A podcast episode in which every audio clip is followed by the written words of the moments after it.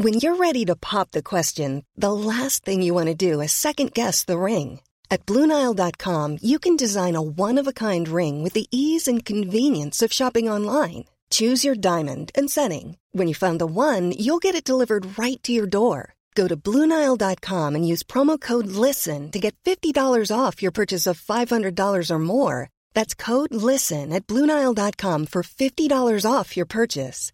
Bluenile.com code LISTEN. I'm Sandra, and I'm just the professional your small business was looking for. But you didn't hire me because you didn't use LinkedIn jobs. LinkedIn has professionals you can't find anywhere else, including those who aren't actively looking for a new job but might be open to the perfect role, like me. In a given month, over 70% of LinkedIn users don't visit other leading job sites. So if you're not looking on LinkedIn, you'll miss out on great candidates like Sandra. Start hiring professionals like a professional. Post your free job on linkedin.com/people today. Soit résidentiel ou commercial, Groupe DBL dépassera vos attentes par l'engagement de ses équipes hautement qualifiées en n'utilisant que des produits de performance supérieure. Groupe DBL est le spécialiste en toiture, portes, fenêtres et rénovation avec plus de 40 ans d'expérience. Contactez-nous au 88 681 2522 ou via groupedbl.com. À la maternelle 4 ans, les petits succès préparent les grands. Pour Zoé, c'est retrouver elle-même son casier. Sans l'aide de Madame Léa. Pour Luca, c'est réussir à dire cadeau plutôt que gâteau, avec l'aide de son enseignante ou une spécialiste.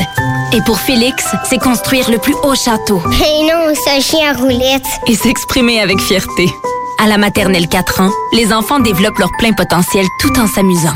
Informez-vous au québec.ca barre oblique 4 ans. Un message du gouvernement du Québec.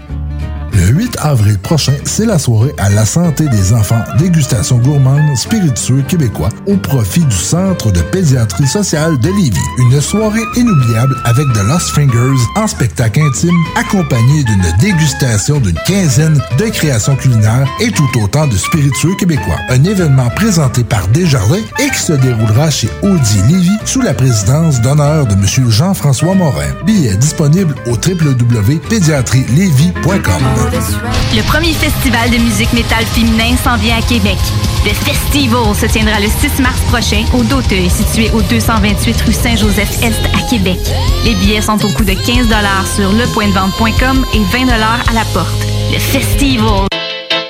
Tout le monde sait que lorsqu'il est question de parler d'immobilier, ça peut devenir compliqué assez vite. Il y a beaucoup de questions, mais très peu de réponses satisfaisantes. C'est exactement pour ça que c'est toujours mieux de s'adresser à un expert ou encore d'écouter la bulle immobilière au 96.9 l'alternative radio avec votre animateur Jean-François Morin et son co-animateur Kevin Filion. À chaque semaine à l'émission, on reçoit des experts et on jase de divers sujets pour vous tenir bien informé sur tout ce qui touche l'univers de l'immobilier. La bulle immobilière, tous les samedis de 16 à 18 heures à CJMD 96.9, l'alternative radio.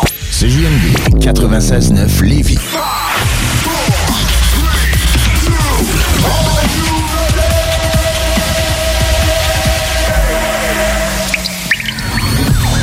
La bulle immobilière. La bulle avec votre animateur Jean-François Morin. Jeff, Jeff Morin. Courtier immobilier. Et son co-animateur Kevin Filion. À chaque semaine, on reçoit des experts sur tout ce qui touche l'immobilier. Et on jase des questions, des réponses pour tout ce que vous devez savoir dans l'univers immobilier. La, la bulle immobilière.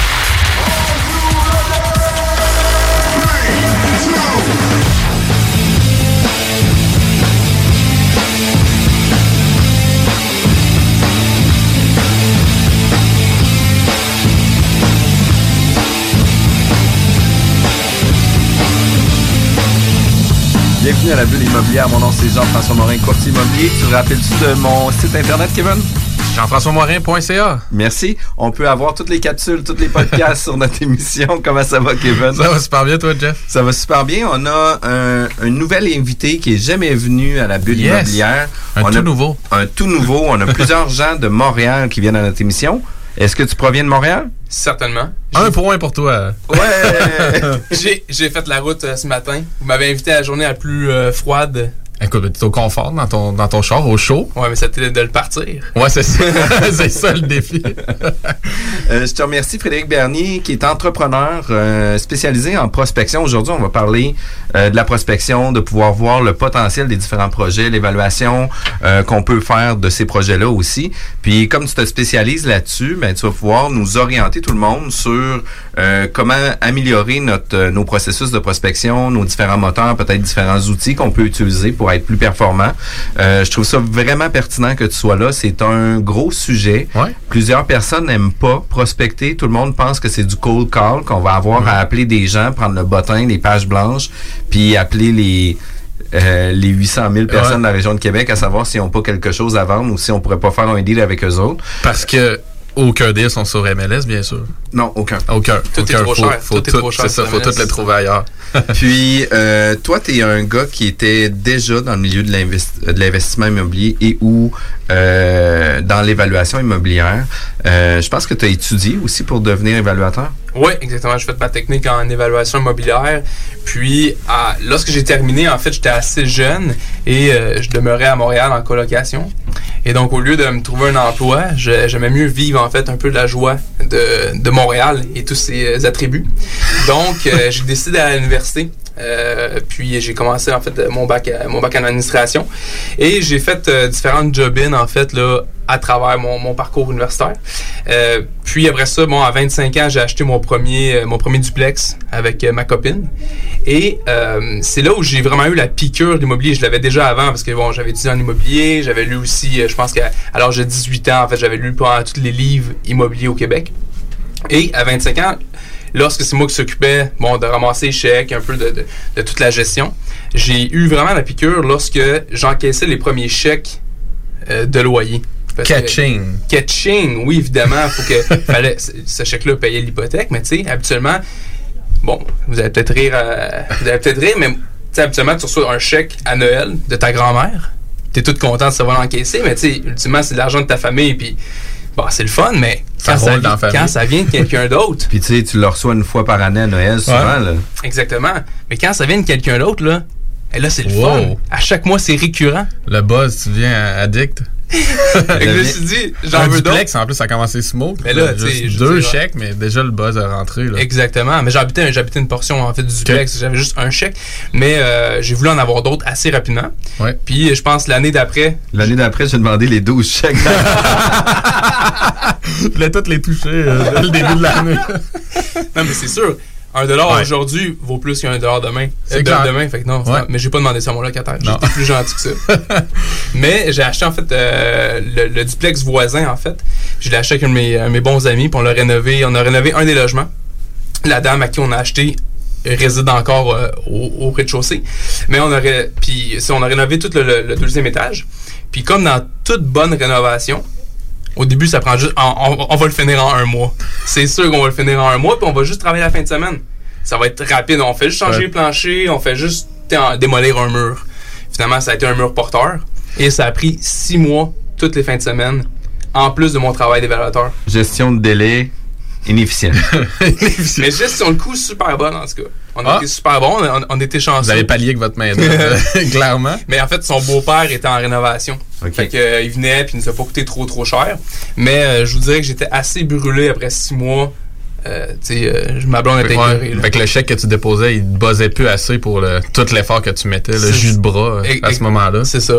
Puis pour vrai, là, c'est une des premières erreurs qu'on fait, qu'on fait qui est fréquente, c'est l'estimation des temps des travaux. On dit tout le temps, ben non, tu sais, ça sera vraiment pas long.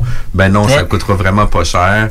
Ben non, tu sais, on va être capable d'avoir un budget modéré. Puis aussi, je vais les faire moi-même pour économiser. Exact. Aussi une très très grosse erreur. Puis euh, je me rappelle, moi, d'avoir euh, rénové une de nos salles de bain. Puis euh, je me suis dit, il n'y a pas de trouble, là, tu sais, un mois, ça va être bien correct aussi. Euh, je vais me mettre 8 à 9 000, peut-être 10 000 au maximum, tout est correct. Puis du moment, tu sais, la, la salle de bain était au-dessus du salon. Puis du moment où j'ai ouvert les plafonds du salon, les solives touchaient pas le plancher. Puis là, j'ai comme hop, là, il s'est fait comme ça. Puis là, ben, on va ouvrir tous les murs Ouais. au, au pourtour pour voir comment ça se tient, puis tout ça. Puis pour finalement, tu sais, avoir un dépassement de coût, un dépassement de délai, Ouais, puis de vivre clair. dans des travaux comme interminablement, là. Toujours une boîte à surprise. Ouais. Fait que, tu sais, surtout quand on s'y connaît pas, là, on a beaucoup plus de difficultés à pouvoir prévoir l'imprévu. Puis plus le bâtiment est vieux aussi. Souvent, on s'attaque à des immeubles un peu plus vieux qu'on a le goût d'optimiser. Fait on n'a aucune idée de la façon que ça a été construit. C'est pas les normes nécessairement de construction qu'on connaît ou qu'on Eh. voit dans le neuf. Là. Exact. Puis moi et mon partenaire à l'époque, on avait aucune, mais aucune connaissance.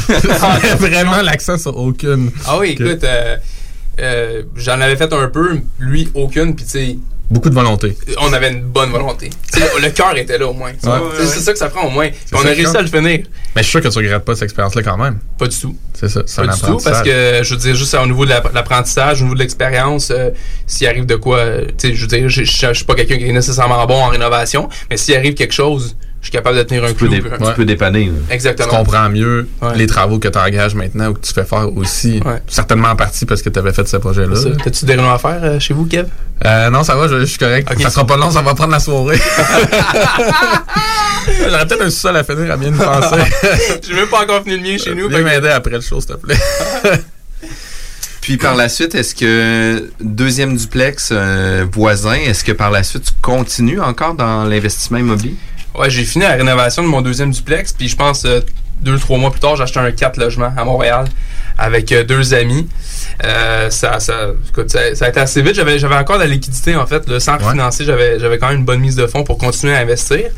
Mais justement, après le quatrième, après mon, en fait, après avoir acheté 4 logements, c'est là où j'ai. tu sais, C'était bien beau avoir euh, des duplex et des 4 logements, mais j'ai voulu vraiment aller dans le plus gros. Fait que c'est là que je je voulais acheter du 8, mais là, ça faisait deux. ratios. J'avais plus, j'avais, j'avais plus de ratios, j'avais Plus d'argent. Ouais. Puis je voulais progresser là-dedans parce que ça a toujours été mon rêve. Initialement, oui, j'ai voulu travailler dans l'immobilier. J'ai fait mon cours en évaluation immobilière, mais ultimement, je voulais vivre de l'investissement immobilier. C'est ça qui me drivait. Fait que je voulais aller dans le plus gros. Et euh, je cherchais en fait des formations pour pouvoir aller plus loin. Parce que c'est pas juste avec le travail d'évaluateur que tu, tu peux avoir Ouais. ce, ce- ce moyen-là. C'est pas juste laisser erreur non plus. Ouais. Idéalement. Puis, ben, beau faire des rénovations, là, mais je, je me suis vite rendu compte que je, je voulais pas faire ça de, De du lundi au vendredi. Ah non, clairement. Donc, euh, j'ai commencé à regarder en fait des formations qui se donnaient euh, au Québec. Puis bon, avec la MREX, euh, j'avais commencé à regarder ça. J'a- J'avais fait IF 1001 et IF 1002, mais principalement, ce qui m'avait porté à aller vers la Meurthe, c'est les vidéos en fait de- sur, sur YouTube de, de. Je trouvais que juste avec cette portion-là, j'en apprenais beaucoup sur l'ingénierie financière ou, ou du moins se connaître dans l'immobilier. Puis c'est là que j'ai décidé de me lancer puis faire la, la Meurthe. Donc j'ai fait la troisième cohorte euh, avec euh, Kev. Yes. Et à travers la, à travers la meurtre, en fait, on n'a pas couvert nécessairement la, la prospection immobilière, mais je trouvais que le, le travail d'évaluateur, en fait, de- derrière l'écran, de tout le temps analyser en fait le marché, m'a permis en fait de, de- de comprendre c'est quoi la prospection immobilière. Puis c'est là où j'ai vraiment, tu sais, on, on dit qu'en investissement, bon, c'est comme un, un grand partenariat là, où est-ce que tu as celui qui met la mise de fonds, celui qui fait les travaux, celui qui trouve le deal. Puis tu sais, j'étais capable de me situer dans le marché immobilier puis de, de me trouver une place puis de dire bon ben c'est comme ça que je vais pouvoir acquérir des, des- des- des immeubles Ouais. en mettant mon temps dans la transaction. Puis c'est sûr que n'importe qui peut faire de la prospection immobilière, mais le fait que j'aille évaluer, en fait, ça me donne un, atout de plus pour dire, ben, tu sais, j'aurais pu faire n'importe quel emploi, ça, aurait été légitime, mais quand le monde me, pose la question, c'est quoi ton expérience, ben, ça, a un poids de plus, en fait, dans, dans la balance parce que je sais comment ça fonctionne. Puis juste quand on fait venir un évaluateur pour, euh, pour des transactions, ben, je sais exactement Comment il va travailler? comment elle va travailler. Fait que je suis capable d'y apporter les comparables qu'il a besoin, les, les, les, loyers, en fait, comparables. Fait que c'est comme ça, en fait, que j'ai découvert. En fait, la meurtre, on l'a fini au mois de mars. Puis au mois de mars, j'avais remis ma démission pour, euh, pour faire de la prospection à temps plein. Parce que ce qui arrive aussi, puis tu en as parlé en début d'émission, euh, Jeff, c'est qu'il y a du monde qui n'ont pas le temps de faire de la prospection immobilière, ça leur tente pas. C'est correct parce que c'est du monde justement qui vont, qui vont être entrepreneurs ou qui, qui ont la mise de fonds. Qui a un travail à temps plein. Exactement. Puis tu sais, Ouais. il y a du monde qui ont des très beaux emplois. Là. Ouais. Donc, euh, ils veulent le conserver. C'est tout à fait légitime. Mais c'est là où, à la- à- durant mon parcours de la meurtre, il y a tellement de monde qui avait besoin d'un prospecteur, surtout que moi j'étais dans la région de Montréal, que ça a été facile en fait de, De voir le besoin. de voir le besoin et Ouais. de savoir exactement que j'aurais pu faire assez d'argent pour pouvoir quitter mon emploi. C'est sûr que demander ça à ma blonde, c'était un peu, euh, c'était un peu stressant, mais tu sais, je- j'avais confiance puis elle savait que c'était ça que je voulais faire, euh, faire de ma vie. Ouais. Fait que, euh, fait que c'est ça. ça la, la- la- la décision en fait de partir de mon emploi, bon, il y en a plein, mais la première, c'est parce que je savais que j'allais être plus heureux à faire de la prospection ouais. immobilière. Ouais, c'est ça. Puis ça, c'est tout à ton honneur, parce que moi, je me rappelle justement quand on a fait les formations ensemble, euh, on, on fait un principe qu'on a déjà parlé ici avec Nicolas, c'est-à-dire le portfolio defense, où on présente qu'est-ce que qu'est-ce qu'on veut atteindre, c'est quoi nos objectifs, nos forces, nos- ben, les forces, les menaces euh, potentielles. Puis toi, en fait, t'étais arrivé un peu de l'avant en disant, moi, je veux embarquer dans les deals immobiliers en faisant de la prospection, puis en restant partenaire dans les deals que j'ai trouvé, que j'ai monté, puis que j'ai, passé à d'autres, alors qu'à peu près tout le monde disait, ben, je veux être un investisseur immobilier complet qui fait un peu toute la transaction. Alors, toi, tout de suite trouvé une niche, puis t'es allé vers là. Fait que je pense que ça, justement, ça, ça, non ça te met une étiquette, mais dans le bon sens du terme, là ça te donne une valeur ajoutée, puis après ça, le monde reconnaît ça. Fait qu'ils voient un peu c'est quoi ta position, c'est quoi que tu peux leur amener dans un partenariat. Versus quand on dit juste je suis un investisseur immobilier at large, ben c'est plus dur de savoir exactement qu'est-ce que tu vas amener dans un partenariat. C'est ça. Puis souvent, en fait, dans le partenariat, le monde me suggère d'emblée d'être partenaire avec eux au lieu de, me rémunérer d'une quelconque façon parce que il se dit si je suis partenaire avec un prospecteur, cette personne va vouloir travailler pour nos intérêts, pour nos futures acquisitions. À long terme, À long terme. ça. Fait que, tu sais, c'est- flatteur d'un côté parce que je me dis que je peux me composer un portefeuille immobilier d'une quelconque façon. Ça peut être des flips, ça peut être euh, des projets Airbnb. Mais euh, c'est le fun de se faire dire qu'ils veulent être partenaires avec toi. Puis je veux dire, ils peuvent être partenaires avec n'importe qui, mais Ouais. aussi c'est le fait que je pense que ça fit avec le monde. Les, les recherches que je fais fit avec plusieurs personnes. Puis ces gens-là veulent continuer à travailler avec moi, donc euh, c'est c'est un, très bon fit. Puis de travailler aussi avec des gens qui sont spécialisés dans un type de métier fait aussi avancer la business beaucoup plus rapidement. là. Euh, combien de personnes sont prêts à s'asseoir devant un ordinateur, d'avoir leur téléphone en main, puis d'être prêts à descendre une liste de 100 téléphones dans sa journée? Pas beaucoup de personnes ont le courage de se faire dire non aussi souvent, parce que c'est ça qui arrive aussi. Puis l'objectif est pas nécessairement toujours de chercher une perle rare, mais tu sais, la force du nombre va faire en sorte aussi qu'on va arriver des fois sur des bons deals. Puis le faire systématiquement aussi. Ça, c'est le plus gros défi. D'avoir la même, de même moi, comme investisseur, je, pense que je l'ai déjà dit ici, mais je l'ai dit à la blague aussi que je fais des petites boulimies de prospection. C'est-à-dire, tu sais, une soirée que tu as disponible à un moment donné, hey, tu sais, je, je veux, là, je vais sur JLR, je fais mes démarches et tout. Puis est-ce que ça va aller dans une semaine, deux semaines, trois semaines avant que je sois capable d'ordonner un rush? Mais c'est tout simplement pas une façon de faire de la prospection en réalité. C'est, la constance là, le qui va être payante. Là. Exact. Puis c'est pour ça qu'en évaluation, JLR, euh, centriste, Matrix, c'est des choses qu'on fait à longueur de journée. Donc c'est pour ça que pour moi, le lien était très facile de faire. Ben, je suis capable de le faire maintenant pour moi, pour des investisseurs. Je veux dire, c'était- très évident comme, travail. Puis aussi comme rôle de prospecteur, on en parlera un peu plus tard aussi, je pense qu'une des forces qu'on a, c'est de voir un potentiel non apparent. C'est un peu ça aussi, là, parce que tu sais, d'appeler des gens pour savoir s'ils ont un immeuble à vendre, c'est une chose, tous les courtiers immobiliers sont capables de faire ça. Ouais.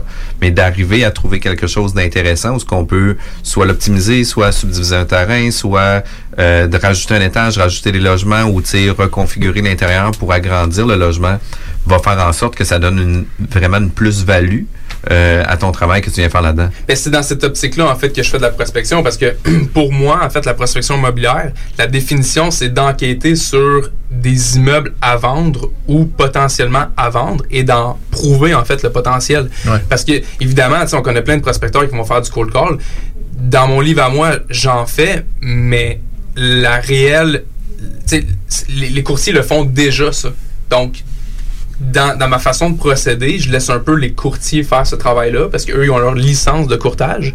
Et moi, mon travail, c'est beaucoup plus de démontrer le potentiel d'un projet. Donc, un courtier peut m'amener un, un- un projet qui, qui, qui est pas à vendre ou qui est à vendre, puis qui me dit, Ah, regarde ce projet-là, euh, je le trouve très intéressant, puis c'est à moi de le développer. Euh, J'ai j'ai fait cette, euh, ce, ce travail-là, en fait, sur une propriété qui était à vendre euh, quasiment depuis un an. Et euh, j'ai monté le plan d'architecte, plan d'ingénieur, plan d'arpentage, évaluation potentielle. Euh, c'est moi qui ai fait l'inspection, c'est moi qui ai fait les tests de sol. Puis pour un investisseur, c'est beaucoup plus intéressant. Cette, ben, en fait, je, je vais parler pour moi, mais je parle si, si c'est quelque chose qui t'intéresse en termes de prospection. Pour moi, c'est cette avenue-là, je trouve qui est super intéressante parce que tu amènes quelque chose d'autre en fait que du cold call. Parce que Ouais. il y a du monde qui font du cold call.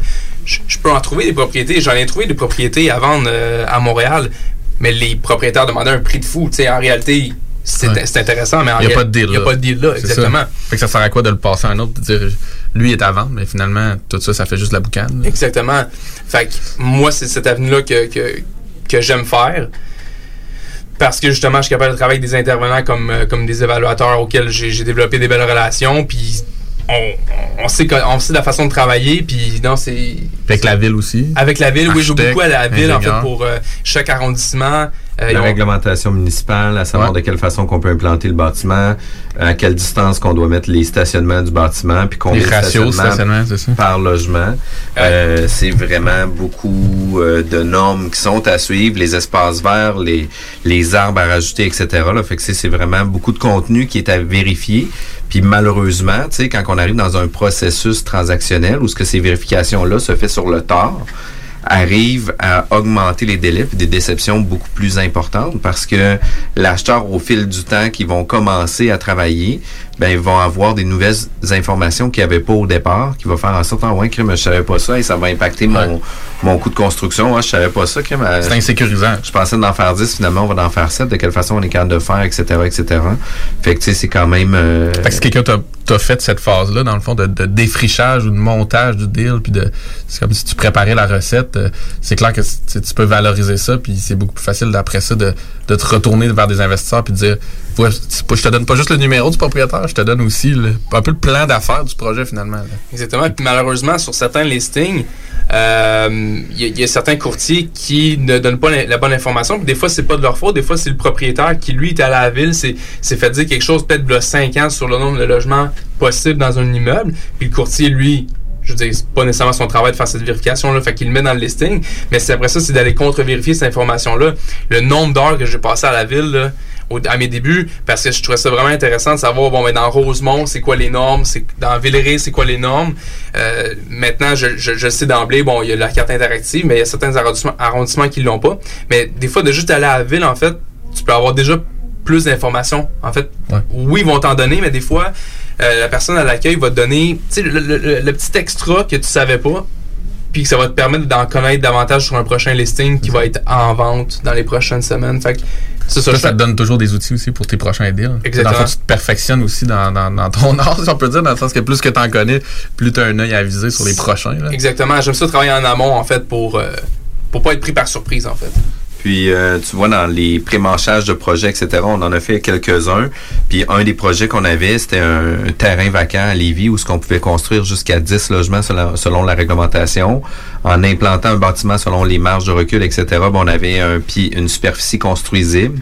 Puis après ça, on arrivait avec les stationnements. Puis là, quand tu arrivé pour rentrer les stationnements, euh, ça rentre pas 10, là pour respecter la norme. Là. Fait que, euh, tiré par les cheveux, j'ai réussi à faire en sorte qu'on soit en mesure de faire un 8 logements, mais c'est tiré par les cheveux. Puis là, après ça, en faisant d'autres vérifications plus tard, ben, on fait des vérifications auprès de la municipalité au niveau des infrastructures, c'est qu'est-ce qu'il y a en place. Oui. Ben, c'est une infrastructure pour un 7 logements. Fait que si je veux rajouter un logement, ça va me coûter 35 000 faire le changement des, des infrastructures. L'entrée d'eau, tu parles, les choses exact. comme ça ben, est-ce que c'est pertinent de payer 35 000 de plus pour avoir un, logement supplémentaire versus qu'on pourrait peut-être avoir sept meilleurs logements avec plus d'espace de stationnement, etc. Fait que, fait là, on revient à quelqu'un qui aurait pu voir ce terrain-là et dire Parfait, je peux bâtir un 10, let's go, je fais ma promesse d'achat. Exact. À toi qui l'as pré-manché, puis qu'au final, financièrement, ça fait seulement du sens d'arrêter à 7. Exact. Ça change tout toute tout la le game. rendement, toute la game. Toute la game. Puis, tu sais, euh, moi, je le présente comme c'est possible de construire un 10, mais le réel va être beaucoup plus faisable, un 7 logements. Mais je l'ai déjà tout prémanché au départ, qui fait en sorte que mon investisseur qui vient, c'est exactement qu'est-ce qu'il va acheter. C'est beaucoup plus facile à vendre, un projet comme ça, euh, que puis on vient créer une certaine valeur aussi, versus toutes les surprises qu'il peut y avoir avec la, la contamination, avec euh, les tests environnementaux qu'on demande de plus en plus, avec les normes de la, municipalité. Puis, sais, on se réfère aux normes que, y a 5 ans, ils disaient ça, mais il y, a hein? des amendements dans des secteurs qui peuvent se faire très rapidement. Que, euh, je donne encore un exemple de la semaine passée, on a rencontré une dame. Euh, elle dit, écoute, elle dit, moi, j'ai toujours euh, gardé mon logement au sous-sol, même s'il n'est pas loué depuis 20 ans, pour garder mes taxes, puis m'assurer que je puisse refaire un deux logements. Puis, tu sais, quand moi, j'ai, je rencontre la dame pour mettre en ligne la propriété, puis faire la mise en marché de sa propriété, j'ai dit, écoutez, j'ai dit, je comprends que vous aviez euh, l'esprit euh, qui vous disait que vous pouviez faire un deux logements, mais je disais, la réglementation ne le permet plus. J'ai dit, par contre, vous avez sûrement des droits acquis, mais là, il va falloir que vous fassiez une démarche auprès de la municipalité pour défendre vos droits. Puis à l'urbanisme et non aux taxes. Exact, parce que la main droite parle pas à la main gauche. Euh, fait que la dame, elle, elle a été très déçue de ça. Elle a dit, écoute, ça fait 20 ans que je me fais taxer sur mon duplex. Ben, j'ai dit, Puis ils te créditeront pas, by the Puis way. j'ai dit, euh, vous pouvez faire la demande, mais dit, je serais très étonné qu'ils viennent faire euh, Non, une correction. euh, Puis c'est pas une cachette, je pense, de dire que t'es peut-être un des rares courtiers qui, qui prémarche ces dossiers-là. Comme tu disais tantôt, c'est vraiment pas la norme nécessairement. Puis euh, c'est là où tu sais, vous avez un peu des, des, des mandats qui se ressemblent à ce niveau-là, mais Mais T'as sûrement, dû gagner des points là-dessus en, en prémarchant ce, ce dossier-là. Ah, parce ben, que Sur l'ensemble de tous mes projets, là, on les on les prévend avant, on les prémarche avant, on a déjà euh, créé de la valeur avant même de le vendre. Ça change complètement la donne là, Ça, sur complètement, parce que comme on parlait tantôt, il y a tellement d'investisseurs justement qui n'ont pas le temps de faire ça, qu'une fois que tu leur apportes tout ça, puis tu as vérifié, tu leur amènes une grille de zonage de la ville, puis voici pourquoi, voici comment. Puis l'investisseur, lui, tout ce qu'il a à faire, c'est faire ses démarches auprès de l'institution financière, puis go, on passe, à- on passe au notaire. là. On passe à l'action. Toutes les vérifications sont faites. On fait des duty diligence pareil, là, mais sont un petit peu moins intenses puis pas mal moins longues aussi parce que toute la documentation est fournie aussi. Là. Euh, écoute Fred, on est obligé d'aller en pause. On est à la bulle immobilière. On revient tout de suite après la pause. La relève radio, c'est à CGMD 96.9, la radio de Lévis. Vous pensez vendre ou acheter une propriété? Faites comme tous ces clients qui ont fait affaire avec l'équipe de Jean-François Morin. Allô Jean-François, j'espère que tout va pour le mieux pour toi et ta petite famille. Je me suis permise de te référer à une amie qui désire vendre sa propriété. Elle disait chercher le meilleur courtier, puis ben, c'est à toi que je l'ai référé. Tout a été super bien pour nous lors de la vente de notre propriété. Puis en plus, ça a été fait comme tu nous l'avais dit, dans le délai et pour le prix. Au plaisir. Ça fait déjà quelques transactions que je fais affaire avec Jeff. Cette fois-ci, j'avais une maison mobile à vendre et avec les nombreuses visites qu'on a eues, Jean-François et son équipe ont travaillé de la même façon que si c'était une maison à 500 000. Bravo à l'équipe et merci pour la vente rapide. Jean-François, merci pour la belle bouteille de champagne. On va trinquer à ta santé. Un gros merci pour la vente, puis on va savoir qui nommer si quelqu'un cherche un courtier. On savait depuis le début à qui faire confiance, puis ça a été un gros succès. Merci. On tient à te remercier, Jean-François, pour nous avoir accompagnés dans l'achat de notre condo. On n'aura aucune misère à te référer auprès de nos amis et de nos connaissances. Merci infiniment pour ton professionnalisme. Comme tous ses clients, faites affaire avec l'équipe de Jean-François Morin, courtier immobilier. Pour avoir des résultats et maximiser la vente ou l'achat de votre propriété, une seule équipe. Jean-François Morin, courtier immobilier. Vous désirez de l'information sur l'immobilier, vous désirez vendre, vous désirez acheter, contactez-moi directement, Jean-François Morin, courtier immobilier chez Remax Avantage, au 418-801-8011 ou sur notre site web, jean-françois-morin.ca. Vous pouvez aussi nous joindre au 88 832 1001.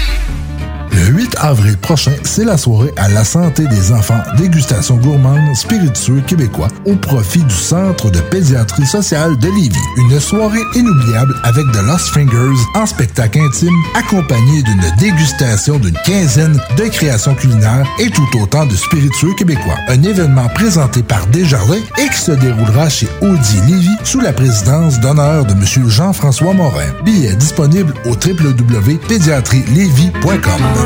Les productions Sébastien Girard présentent la deuxième édition du Québec Rock Contest présenté au Bûcher Bar Spectacle dans le marché Jean Talon à Charlebourg. Le plus gros concours rock metal au Québec regroupera 96 formations et se déroulera tous les vendredis et samedis du 3 janvier au 30 mai 2020. Les vendredis, voyez les volets composition métal et hommage. Les samedis, assistez aux volets composition rock et cover band. Voyez des groupes hommages aussi fidèles qu'aux groupes originaux tels qu'à Metallica, Iron Maiden, Avenged Sevenfold, 21 Pilots, Blink-182, Foo Fighters et plusieurs autres. Billets disponibles sur lepointdevente.com. Programmation disponible sur la page Facebook du Québec Rock Contest et sur québecrockcontest.com. Domptez l'hiver avec Kia Lévis, le meilleur concessionnaire Kia au Canada. Dès maintenant, chez Kia Lévis, les quatre premiers paiements hebdomadaires vous sont offerts sur le Sportage et le Sorento 2020. Obtenez aussi un taux de financement à partir de 0% sur modèle sélectionné. Tous les détails, passez nous voir chez Kia Lévis. Avec 0% d'intérêt et 4 versements à nos frais, avouez que ça commence à vous tenter. nouveau Kia Lévis. À la maternelle 4 ans, les petits succès préparent les grands. Pour Zoé, c'est retrouver elle-même son casier. Sans l'aide de Madame Léa. Pour Luca, c'est réussir à dire cadeau plutôt que gâteau avec l'aide de son enseignante ou une spécialiste. Et pour Félix, c'est construire le plus haut château. Mais non, c'est un chien roulette. Et s'exprimer avec fierté. À la maternelle 4 ans, les enfants développent leur plein potentiel tout en s'amusant.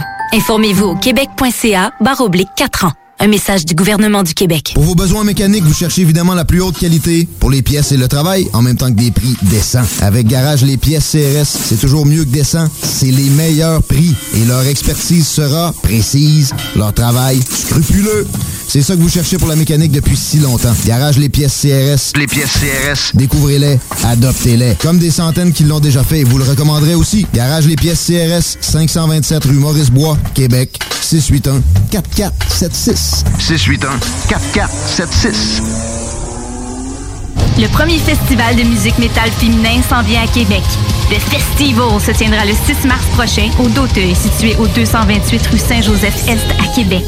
Les billets sont au coût de 15 sur lepointdevente.com et 20 à la porte. Le Festival, le 6 mars au Doteuil. Les gourous essaient de vous faire croire que vous deviendrez millionnaire en 90 jours, qu'on peut acheter avec zéro comptant. Ici, c'est pas comme ça. On va vous expliquer le vrai fonctionnement de l'investissement immobilier.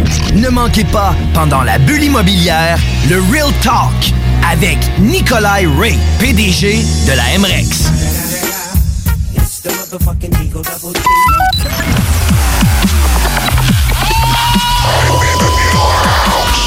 La bulle immobilière au 96.9 Alternative Radio. On est de retour à la bulle immobilière. Mon nom, c'est Jean-François Morin. On est aujourd'hui avec Frédéric Bernier et Kevin. On parle de prospection, on parle d'évaluation immobilière, on parle de rentabilité de projet, d'optimiser les projets.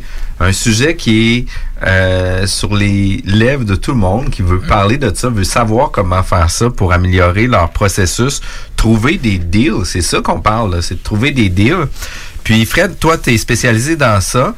Euh, mais avant de parler de la prospection, on va faire un, un volet au niveau de l'évaluation immobilière. Ça sert à qui? C'est c'est quoi en fait? De quelle façon que ça fonctionne? Parle-nous de cette grosse bébite-là de l'évaluation immobilière. Parce que tu as déjà travaillé, comme on disait tantôt, Exactement. dans ce domaine-là. Exactement. Je travaille pour une compagnie privée en banlieue de Montréal. Puis, je vous dirais que 90% des, du chiffre d'affaires des compagnies privées en évaluation passe par les institutions financières. Donc, on parle de vrai 80-90% du chiffre d'affaires. Et les, les institutions financières passent par des brokers à Toronto pour ensuite refiler euh, le mandat d'évaluation aux firmes privées. Et euh, qui dit broker dit intermédiaire entre la transaction, dit que eux se prennent une cote en fait sur, euh, sur le montant qu'on reçoit. Donc, pour pouvoir faire de l'argent en tant qu'évaluateur, on reçoit toutes les demandes en début de semaine ou en cours de semaine, puis on fait notre horaire en fonction de qu'est-ce qu'on a reçu. Et pour faire de l'argent, vu que il y a comme une, tierce partie qui prend un, montant euh, de, l'évaluation, il faut en faire beaucoup dans la même journée. Puis une des choses en fait qui me titillait, c'était que une fois que tu as toutes tes. Tu vas dans un secteur, tu as souvent les mêmes comparables. Parce que tu as besoin d'aller plus rapidement. Donc, c'est un travail qui, qui, est fait- qui est de moins bonne qualité. Et j'appelle ça la machine à saucisses. Tu prends toutes tes données en évaluation, tu prends tes comparables, tu mets ça dans ton fichier Excel et tu retranscris ça dans ton rapport final que tu vas remettre à l'institution financière. Et pour faire un parallèle, en fait, à ça, là, j'ai parlé d'évaluation pour du refinancement ou vente-achat pour les institutions financières. Puis ici, on fait un parallèle avec un- un- une évaluation privée. Donc, si jamais on, veut nous-mêmes faire, euh, en, tant que particulier, faire faire une évaluation, ça va coûter à peu près en deux et trois fois plus cher faire affaire directement avec un particulier. Mais il faut savoir que l'évaluateur va passer deux à trois fois plus de temps sur ton évaluation. Donc, c'est pour ça que c'est plus cher. Mais aussi, il va avoir un petit peu plus de rigueur parce qu'il veut, il veut remettre quelque chose de qualité et euh, c'est sûr que le particulier va regarder plus en détail le rapport final d'évaluation.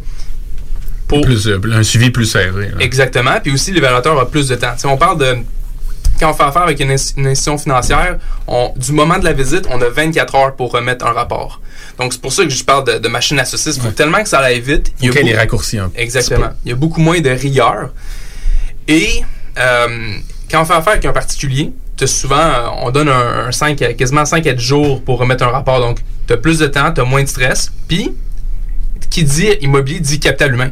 Tu sais, euh, si je fais affaire directement avec toi, Kevin, pour une évaluation, j'ai un, j'ai rapport, en fait, de, de- de personne, en fait. là. Ouais. Je, je peux me relier sur quelqu'un, j'appelle directement toi, au détriment d'une institution financière où est-ce que tu connais, ben, tu connais presque pas le directeur de banque parce que ça vient, ça peut venir de partout. Et euh, tu le connais pas. Tu connais pas le client au bout de la. Je connais pas le client, je le rencontre quand je vais le visiter pour son bloc ou sa maison. Mais en réalité, c'est que mon client, c'est pas le propriétaire, c'est l'institution financière parce que l'argent provient de l'institution financière. Puis, euh, qui dit aussi volume de transactions au niveau de l'institution financière dit pouvoir d'achat. Parce que si en bout de ligne, l'institution financière a besoin d'une valeur de refinancement de 400 000 pour une maison, on va dire, et on n'arrive pas à 400 000, bien, l'institution financière nous rapporte tellement de volume qu'en réalité, elle peut contester l'évaluation.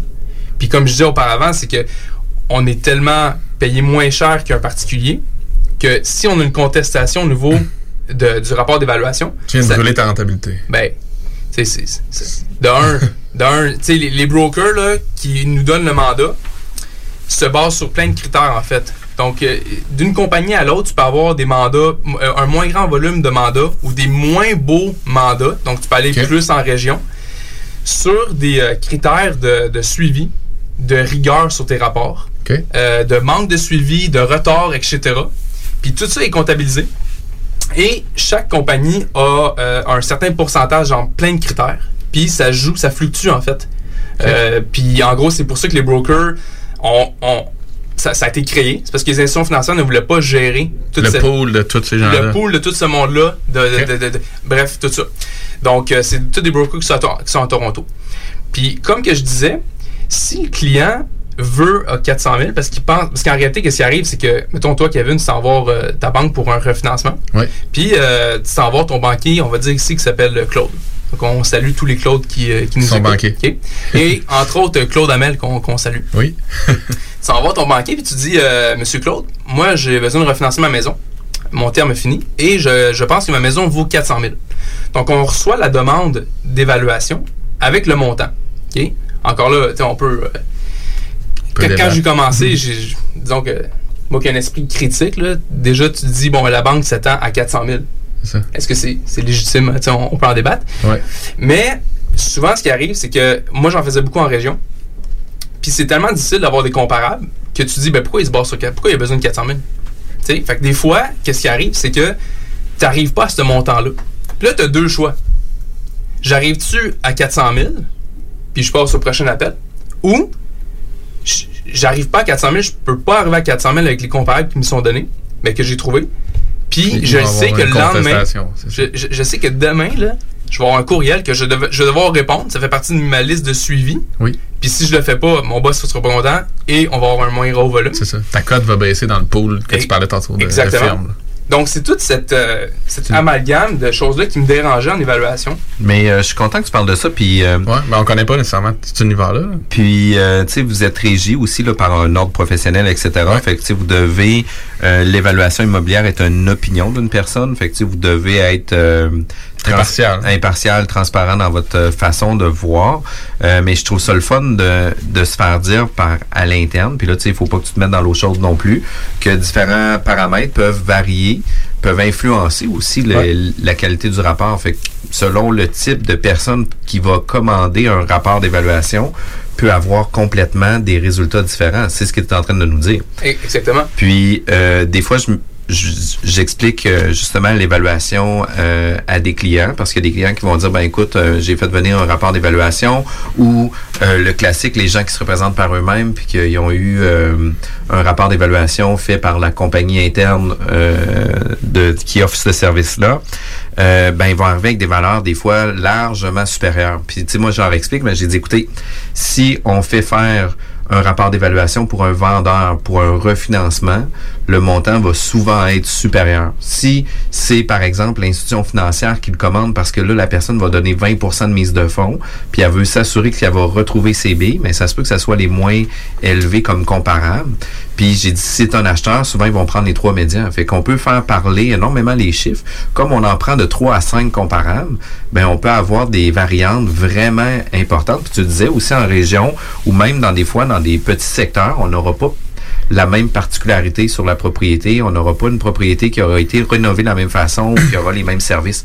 Fait que tu es en train de me dire que peu importe qui commande un rapport d'évaluation, ça pourrait être à l'interne d'une même firme, on aurait, on pourrait avoir trois euh, réponses différentes.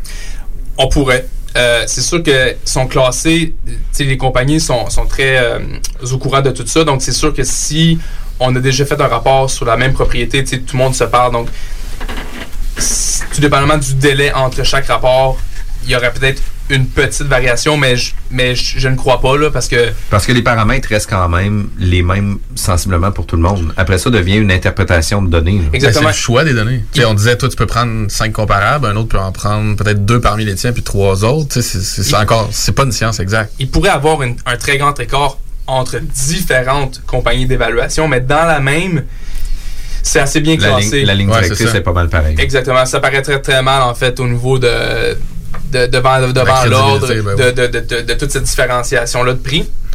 Mais juste pour faire une parenthèse pendant qu'on en parle, euh, j'avais été euh, manger avec un. Parce qu'on parlait beaucoup, en fait, une des raisons pourquoi je vais parler d'évaluation immobilière, c'est que vous avez eu Nicolai euh, ici, puis il parlait de, l'opinion de l'évaluateur.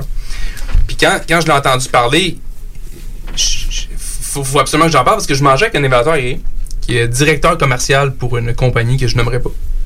Et euh, on parlait d'un dossier que j'avais que lui avait fait. J'avais fait un dossier similaire, pas loin de où est-ce qu'il avait fait. Puis on euh, débattait un peu sur, les, sur, nos deux, sur nos deux valeurs. Et je lui ai demandé où est-ce qu'il avait pris son taux de vacances.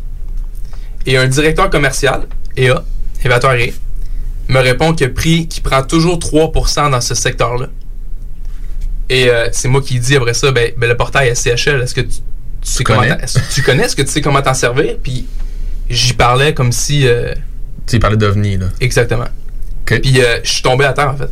Parce que c'est ça l'opinion. Lui, son opinion, puis je comprends, c'est comparable, il a pris le même taux de vacances. Ouais, toutes choses étant égales. Exactement. ailleurs. Sauf que une des choses qu'on apprend en évaluation immobilière, c'est d'être le plus précis possible. Donc, pas nécessairement se fier sur la superficie habitable qu'on prend à la ville, mais de bien calculer sur le certificat de localisation. Parce qu'il peut y avoir des différenciations. Je- ça se peut que la ville n'a pas vu l'agrandissement, donc on- n'a pas la même. la- la- la- les villes ont absolument la bonne superficie habitable, mais pas tout le temps. Fait que, tu sais, on parle de la précision, puis un évaluateur agréé qui prend un 3% parce qu'il prend toujours la même chose dans ce même secteur-là, puis on parle de Montréal, là. Euh, 3%. euh, Ça a peut-être baissé un peu, là. Ben, ça, ça a certainement baissé, là, probablement partout. Donc, c'est juste ma petite parenthèse, parce qu'on en parlait de, de- de cette opinion-là, puis à quel point.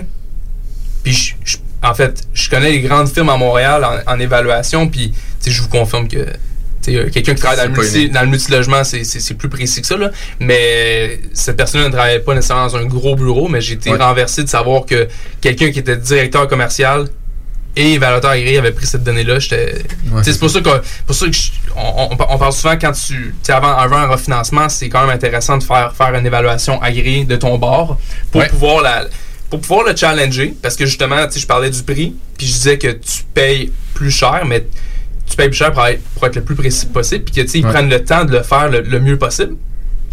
Euh, entre autres pour le challenger, puis entre autres pour dire, ben, tu sais, je te paye pour un bon service. Mais c'est ça, moi je, je voulais t'amener là justement quand tu donnes le mandat à un agréé, de par toi-même, justement, mettons préalablement à faire un refinancement. Euh, tu sais, quelles sont tes options? À quel point justement tu peux en discuter? Est-ce que c'est une valeur qui te donne, qui, qui est figée, qui est gelée, à laquelle bon, euh, faut, faut que tu t'en remettes, puis il n'y a, rien d'autre à dire? Sinon, comment comment procède, procède le, comment on discute de ça en, Ouais. en tant que tel? C'est-tu délicat? C'est-tu quelque chose que généralement les évaluateurs sont ouverts à faire? Ben, en fait, quand tu fais faire une évaluation privée, souvent l'évaluateur va t'appeler avant de, de te donner, en fait, euh, la- il va, il va t'appeler, en fait, pour te donner la valeur que lui est arrivé, mais il n'a pas encore finalisé son rapport. Donc, c'est là où est-ce que c'est place à discussion, où est-ce que si jamais, euh, je sais pas, moi, la- l'évaluateur n'a pas nécessairement pris, a pris les données sur, euh, sur Centris, mais n'a pas été voir sur JLR. Parce que si tu as assez de données sur, sur Centris, ben, tu vas pas nécessairement voir sur JLR.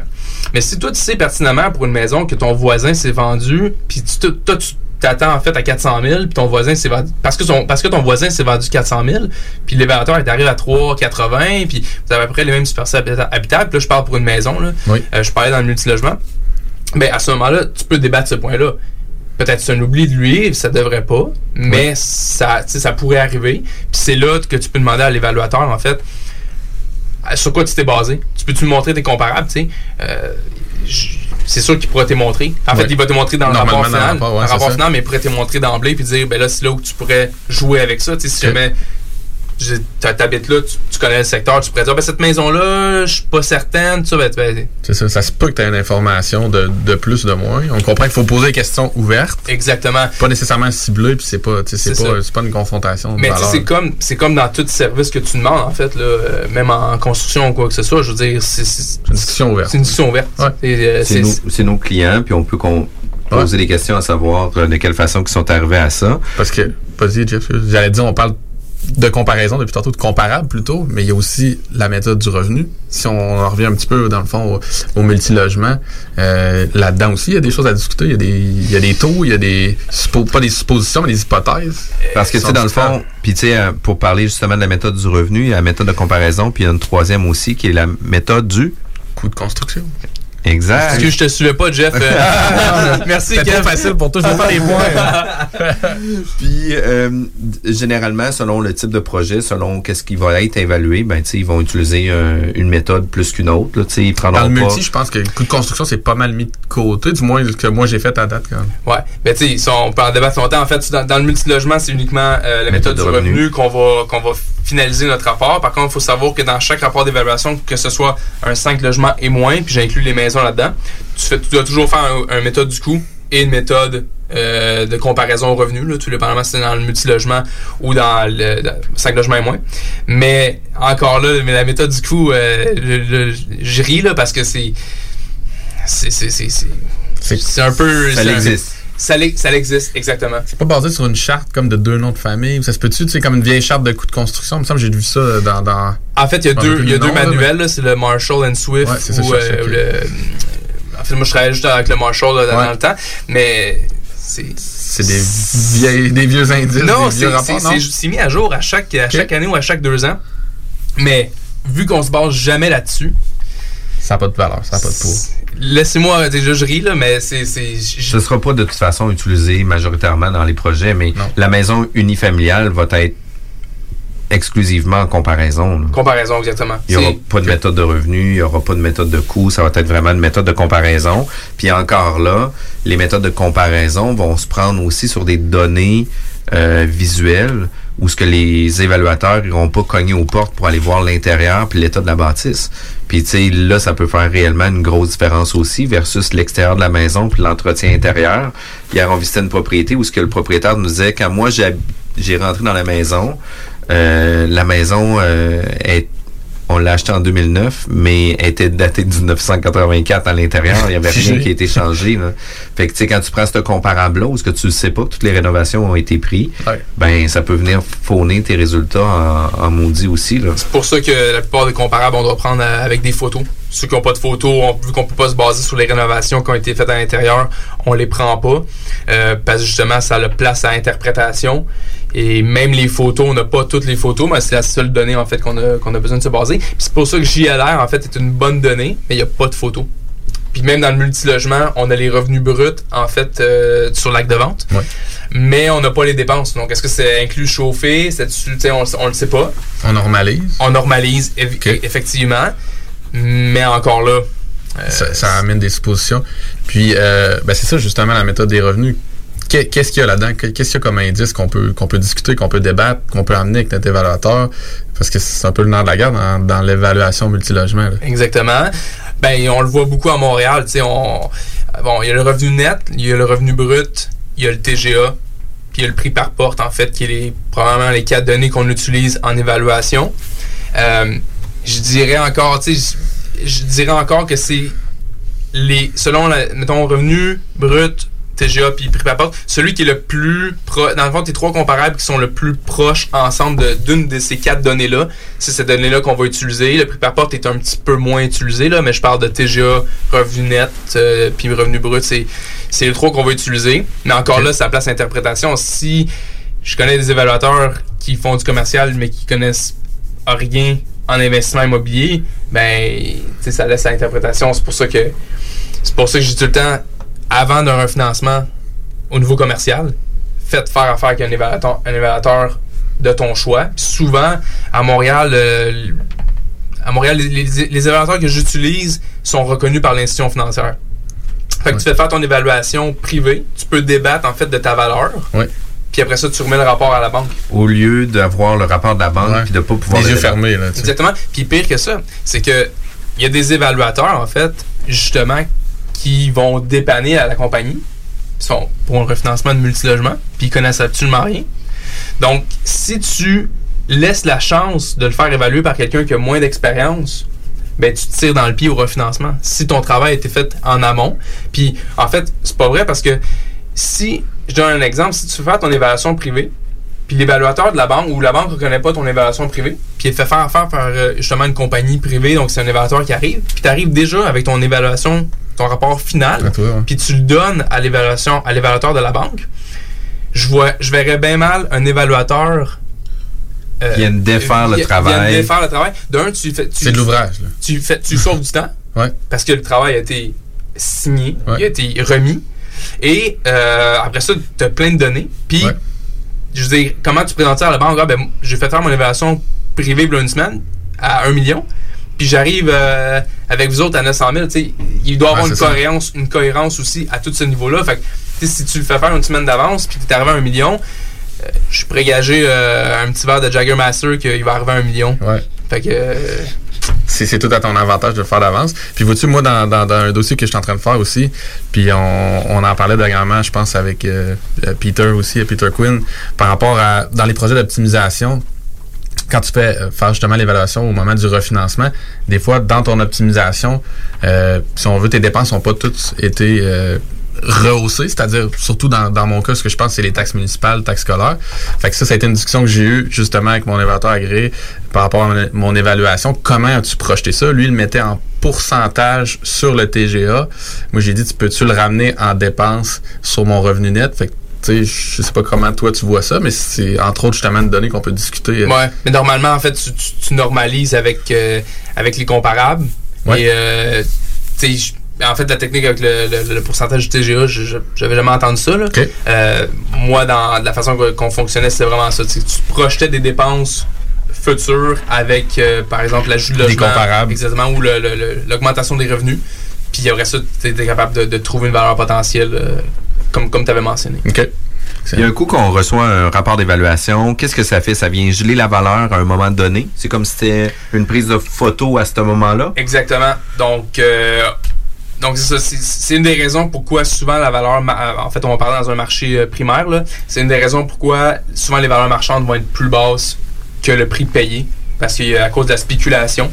Euh, c'est- pas parce qu'on on est méchant, c'est pas parce qu'on veut pas arriver à ça, c'est que nous, on se base sur les comparables. Donc, la journée de la visite, c'est la journée à laquelle on fait l'évaluation. Ce qui se passe après, si même t'as... Ben, c'est sûr qu'on va prendre un, un, un beau que t'as signé, si par exemple, dans- ça y arrive dans la, la semaine d'après. Mais, tout, dans le fond, on gère la transaction à un moment donné.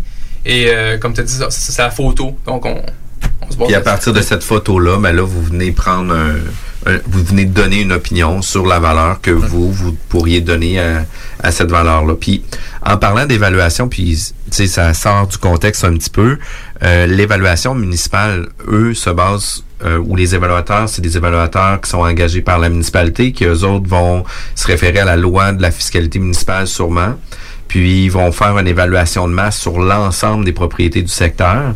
Mais pour quelle raison que des fois, une maison, une à côté de l'autre, il y en a une que son rôle d'évaluation va augmenter sur un, un rôle triennal, tandis que l'autre va diminuer pour des gens qui vont avoir sensiblement conservé les propriétés dans les mêmes états.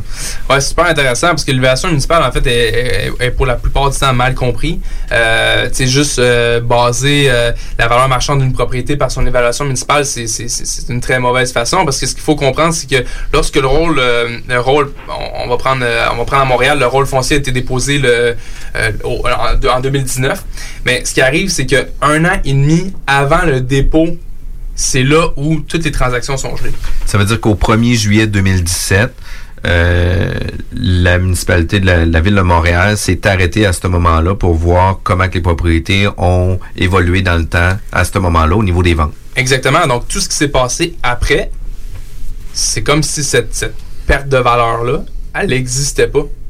Donc, c'est pour ça que souvent, euh, moi, j'ai fait des, beaucoup de terrains à, à Montréal. Euh, en fait, pas, pas des terrains, mais je parle des, des propriétés. Le terrain avait doublé en trois ans.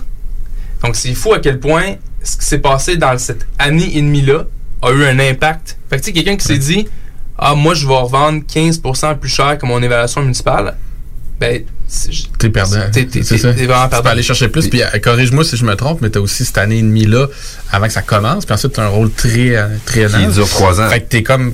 Tu pourrais être quatre ans et demi en retard. Fait que ça exactement. pourrait être beaucoup plus que le double que tu viens de parler là. C'est ou ça. Dépendamment des Puis situations. tu sais, surtout dans un marché en surchauffe comme Montréal, sur ça. des courtes périodes, ça peut croissance. influencer énormément.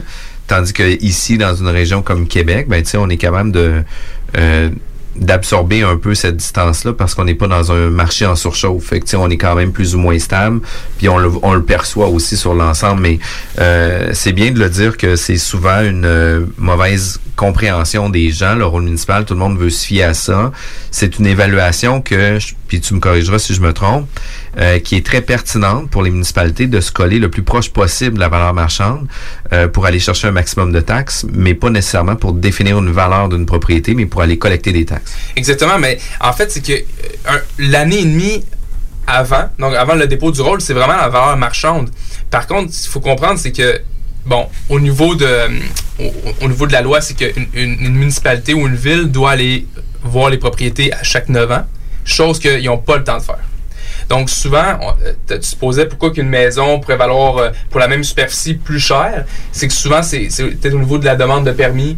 Euh, des fois, si par exemple, parce que ce qui arrive, c'est que les évaluateurs, il y, a des- une, certaine portion du département d'évaluation qui va se promener à l'extérieur de la maison. Ils vont pas rentrer à l'intérieur comme ils disent, ils vont se promener à l'extérieur. Et s'ils voient des améliorations, euh, loca- des amé- améliorations au sol euh, qui a été faites, ajoutées, en fait, c'est là où ça peut avoir aussi un impact. Euh, de- ensuite de ça, Non, non, non. Puis aussi, euh, chaque ville, ben en fait, chaque ville est supposée d'avoir son, son propre département. Donc Montréal, Longueuil, Laval ont son propre département d'évaluation. Si tu as des villes qui sont plus petites, à ce moment-là, il y a des compagnies privées qui, eux, ont un département d'évaluation municipale à même leur bureau. Donc, euh, c'est eux qui vont le faire. Par contre, moi, ça m'est déjà arrivé, en fait, de constater que dans une certaine ville, je trouvais que vraiment que les évaluations foncières étaient vraiment hautes. Fait que, à cause que j'aimais ça faire de la recherche, j'ai vraiment évalué plusieurs propriétés dans ce secteur-là. Puis je me suis rendu compte que les évaluations municipales étaient, je sais pas pourquoi, très élevées. Puis cette firme-là, en fait, j'ai pas pu creuser, je connaissais du monde qui travaillait là, mais comme je dis, comme, ça laisse inter- interprétation de, de vraiment, tu sais, je trouvais ça pas normal, en fait, d'avoir, d'avoir à, à constater ça, mais encore là, je, je peux pas. euh, Puis, puis tu sais, euh, moi, une des choses que j'ai constaté énormément, surtout pour la région de Lévis, euh, c'est que le marché ici, dans la région de Québec, en 2009-2012, le marché était en, en- à la hausse. Là, c'est, on était dans le pic du marché. Par contre, à partir de 2012 jusqu'à maintenant, le marché s'est stabilisé par rapport à ça. Qu'est-ce qui arrive, c'est que les rôles, souvent, euh, de, admettons, euh, 2011, 2012, 2013, les rôles d'évaluation étaient très faibles par rapport à la valeur qui était arrivée en 2014. Mais qu'est-ce qui est arrivé en 2014, c'est que eux se sont pris 18 mois auparavant, qui est au 1er juillet 2012. Puis au 1er juillet 2012, le marché est en feu. Fait que là, les valeurs des propriétés étaient à la hausse. Fait que qu'est-ce qui est arrivé, c'est qu'au 1er janvier 2014, les propriétés avaient un rôle d'évaluation qui avait bondi des fois de 50-80% par rapport à qu'est-ce que ça en était auparavant. Puis là, qu'est-ce qui est arrivé, c'est que le nouveau rôle 2017, ben, eux autres se sont basés au 1er juillet 2015. Mais le 1er juillet 2015, on commençait à être en stabilisation. Fait que là, qu'est-ce qu'on voyait, c'est que le rôle 2017, il y a certaines municipalités ou certaines localisations à Lévis où ce que les rôles continuaient de progresser. Puis dans d'autres secteurs, on voyait qu'il y avait un redressement quand même assez important qui diminuait. Puis en 2020, ben là, ils se sont basés au 1er juillet 2018. Puis sur le nouveau rôle qui vient de sortir, ben là, ils viennent se réajuster beaucoup plus à une valeur plus près de la valeur marchande parce que comme on a eu euh, deux cycles auparavant où ce que ça a été plus stable, ben là, ils ont réussi à redéfinir un peu plus près de la juste valeur marchande. Tu sais, Il y a un dé- on comprend qu'il y a un délai, là. Il y a un délai de réponse. hein. puis, puis la chance qu'on a eue dans la région de Québec, c'est qu'on a eu quand même une certaine stabilité. Puis ça veut pas dire que la stabilité générale s'applique pour chacun des secteurs puis des marchés. Fait qu'il faut vraiment être prudent de ça. Mais quand on regarde une vue globale de la ville de Lévis, ben moi, ça m'a permis d'avoir un œil beaucoup plus critique sur qu'est-ce qui s'est passé dans les dernières années, puis à tracer des différents schémas, différentes lignes. On est capable de se positionner puis de voir qu'est-ce qui s'est passé avec ça. Puis je pense qu'en étant en mesure de mieux l'expliquer aux clients, ben la ligne directrice que ça vient définir une valeur le comprenne. Puis des fois, il y a des propriétés qui vont se vendre largement au-dessus, puis largement en dessous. Puis des fois, c'est seulement une question de contexte. Une séparation qui brasse, là, ça se peut qu'il n'y ait pas le- la même volonté d'avoir un super prix. là. Le délai, ça se peut qu'il soit plus important que le prix. Puis ça va venir influencer les différentes valeurs aux alentours. Fait que, tu sais, euh, d'avoir fait des schémas, de l'expliquer aux clients, ben, les clients ont pu, eux aussi, comprendre qu'est-ce qui s'est passé dans les dernières années. Là. Puis, on, dit que le marché de Montréal est en surchauffe. Euh, ici, dans la région de Québec, ben, on sent qu'il y a un engouement de plus en plus fort. Euh, sur euh, une vingtaine de transactions qu'on a fait depuis, le début de l'année, on a eu déjà six transactions qui sont en offre multiple. que ça n'arrivait pas l'année passée. C'était comme deux ou trois dans une année. Puis on vient de commencer l'année, puis ça revient quand même en surchauffe. Fait que ça commence à être le fun pour, pour le marché. C'est c'est vraiment intéressant au niveau de l'évaluation immobilière. Est-ce que euh, on doit tirer des choses en particulier du rapport? Y a-tu euh, les trois premières pages qu'on lit, puis le restant... On saute à la valeur, ça. euh, Ouais. Je te confirme, Jeff, qu'on on saute la, la page de présentation, on se pitch la, la valeur? Ben, en fait, oui, comme, comme les directeurs hypothécaires font Ouais, dans les ça. institutions financières, c'est exactement ça qu'ils font. Puis, Après euh, ça, il ferme. Clique sur l'X en haut à droite. That's it. Ou si c'est pas ce que je voulais, on peut, là, on descend Ben, puis on regarde. C'est exactement Ah, ça. Euh, je jouais au hockey avec, euh, avec une institution financière les vendredis. Et je, moi, je, suis- moi, je suis gardien de but. Et je- mes idoles, en fait, quand j'étais jeune, c'était Dominique Hachek et Ron Exall. Et puis. euh, Ron, c'est un violent. Ouais, c'est. Ron est magané. Ouais. J'avais j'avais une petite tendance colérique quand j'étais Ah, ok, si tu te reconnaissais. Exactement. en lui. Puis, euh, après toute bonne game de hockey, on prend notre douche. Et euh, moi, quand je joue au hockey, je, moi, quand je joue au hockey actuellement, euh, mon bâton, c'est un, c'est un 26 pouces. Puis là, je parle pas de qu'est-ce que je l'avais dans la douche, là, je parle de mon bâton de hockey. J'avais peur, là. J'avais peur où tu t'en allais avec tout ça. Et là, Ça faisait bien d'avoir je peur. prenais ma douche avec justement ce directeur euh, hypothécaire-là. Et il me dit, euh, on parle d'évaluation, il me parlait en fait des compagnies qui, qui faisaient de l'évaluation euh, pour cette institution financière-là. Puis je parlais en fait de comment il regardait ce rapport-là. Puis il m'a carrément dit, euh, j'ouvre le rapport. Si j'arrive pas, on parlait justement de du chiffre ciblé, du chiffre ciblé là, qui, qui, est donné par le client et que nous on reçoit. Et il me dit, moi, si j'ouvre le rapport, je regarde la valeur finale. Et si j'arrive à, à ce que je veux, ou mon client arrive à ce que tu veux, euh, je ferme le rapport puis euh, on passe au financement. Et si j'arrive t'arrives pas à la valeur, je vais te con- contester sur tout ce que je peux. Puis c'est là où c'est fatigant parce que, comme je disais tantôt, tu n'arrives pas à la valeur euh, donnée, tu, reviens du travail, tu reviens de ta, ta journée, puis tu vas avoir un, un paquet de courriels de suivi. Et euh, c'est ça qui était fatigant, en gros. En gros.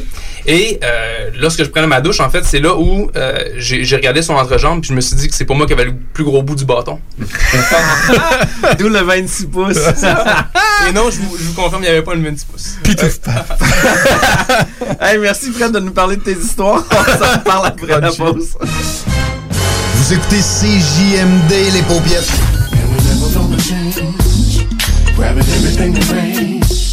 Some people wonder why.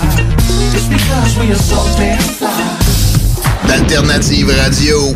This is Gangsta OG Low, and you're listening to CJMD 96.9, Lévis. Keep it locked, keep it loaded, keep it gangsta, baby. L'application CJMD 969 FM sur App Store et Google Play. L'alternative radio. CJMD 96.9, l'alternative radiophonique. Nous, on fait les choses différemment. C'est votre radio. 50% talk, 50% musical. Talk, rock and hip-hop radio station. Vous pensez acheter votre première propriété ou changer de maison? Appelez dès maintenant l'équipe qui donne des résultats, Jean-François Morin, courtier immobilier. Pendant l'achat, l'équipe de Jean-François Morin accompagne ses clients à toutes les différentes étapes. C'est pas juste des balades en voiture, mais aussi un accompagnement complet tout au long du processus. L'aventure d'acheter une propriété, c'est stressant, puis même très angoissant à certains moments. C'est un gros investissement. C'est pour ça qu'il est important de faire affaire avec des pros. Leur objectif est de prioriser vos intérêts, soit que vous puissiez acheter votre propriété à son meilleur prix avec les meilleures conditions, mais surtout en faisant les meilleures vérifications, puis ça, avec le maximum de garantie et de protection. L'équipe de Jean-François Morin est là pour faire de vos intérêts le centre de leur priorité. En plus de tout ça, toute son équipe rend le processus plus facile et agréable. D'avoir des gens performants qui nous facilitent la vie, c'est vraiment génial. Mais en plus, on sent que toute l'équipe a à cœur notre projet. Faites comme moi et plusieurs autres clients qui aussi ont fait leur achat avec l'équipe de Jean-François Morin, qui ont pu profiter d'une transaction exceptionnelle. Vous désirez de l'information sur l'immobilier, vous désirez vendre, vous désirez acheter, contactez-moi directement, Jean-François Morin, courtier immobilier chez Remax Avantage, au 418-801-8011 ou sur notre site web, jean-françois-morin.ca. Vous pouvez aussi nous joindre au 88 832 1001. Le 8 avril prochain, c'est la soirée à la santé des enfants dégustation gourmande spiritueux québécois au profit du Centre de pédiatrie sociale de Lévis. Une soirée inoubliable avec The Lost Fingers en spectacle intime accompagné d'une dégustation d'une quinzaine de créations culinaires et tout autant de spiritueux québécois. Un événement présenté par Desjardins et qui se déroulera chez Audi Lévis sous la présidence d'honneur de M. Jean-François Morin. Billets disponibles au www.pédiatrielévis.com.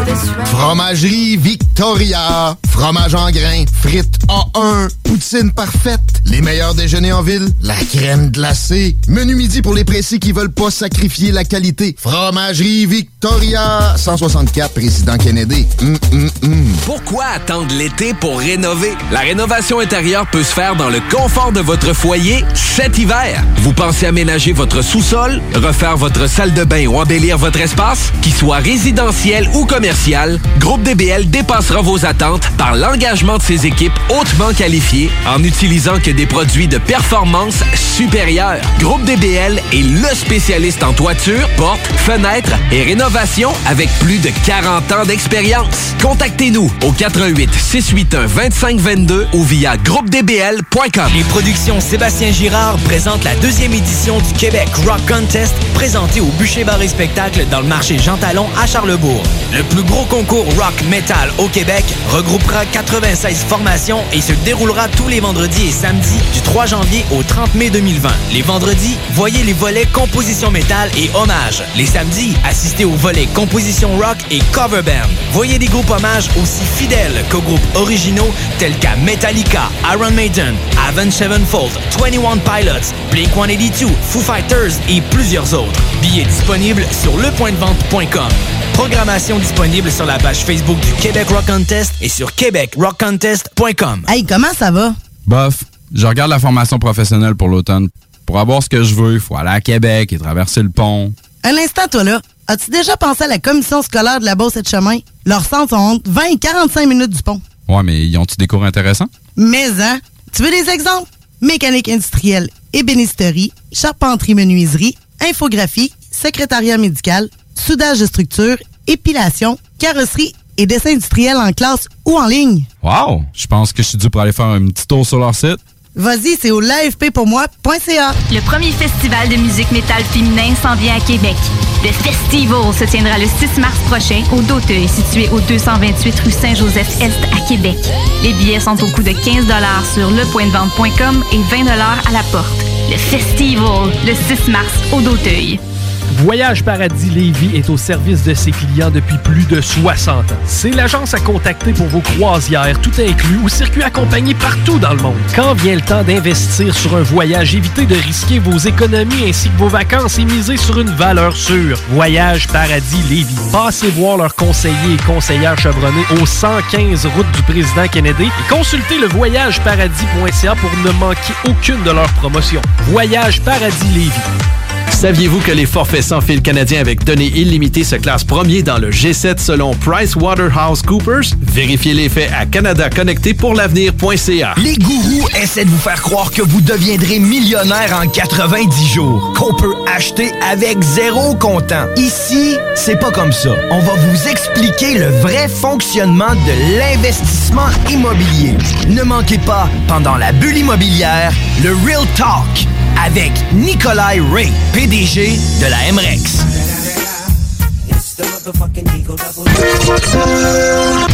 Marcus et Alex, les deux snooze. Un lipome, c'est une masse de gras? exactement. C'est une masse de gras, dans le fond, qui s'est s'est accumulé là. Au lieu d'en s'en aller tout dans, dans, le, dans le bide, euh, il y a comme jamais là en chemin. là. Mais ça, tu nous confirmes, il n'y a, pas de- y a rien de dégueu là-dedans. Là. Non, non, non, Ça non, serait c'est- pas- là, on- là, on l'aura pas, nous C'est autres. pas là. cancérigène, là. On va pas, on va pas sortir du studio et ça va me mettre à nous pousser partout. C'est pas contagieux, là. Non, non. Il y a- il y a juste- il y a- il y a- Il est hypochondriaque, lui, là. là. Essaye-le dans la gorge. Ça monte, ça monte. Ah, je file pas, les gars, là. Ah, je file pas. Les deux snooze. Lundi et jeudi, 18h. CGMD 96 la seule, l'unique radio de l'île. 96.9. La façon lévisienne de refaire le monde.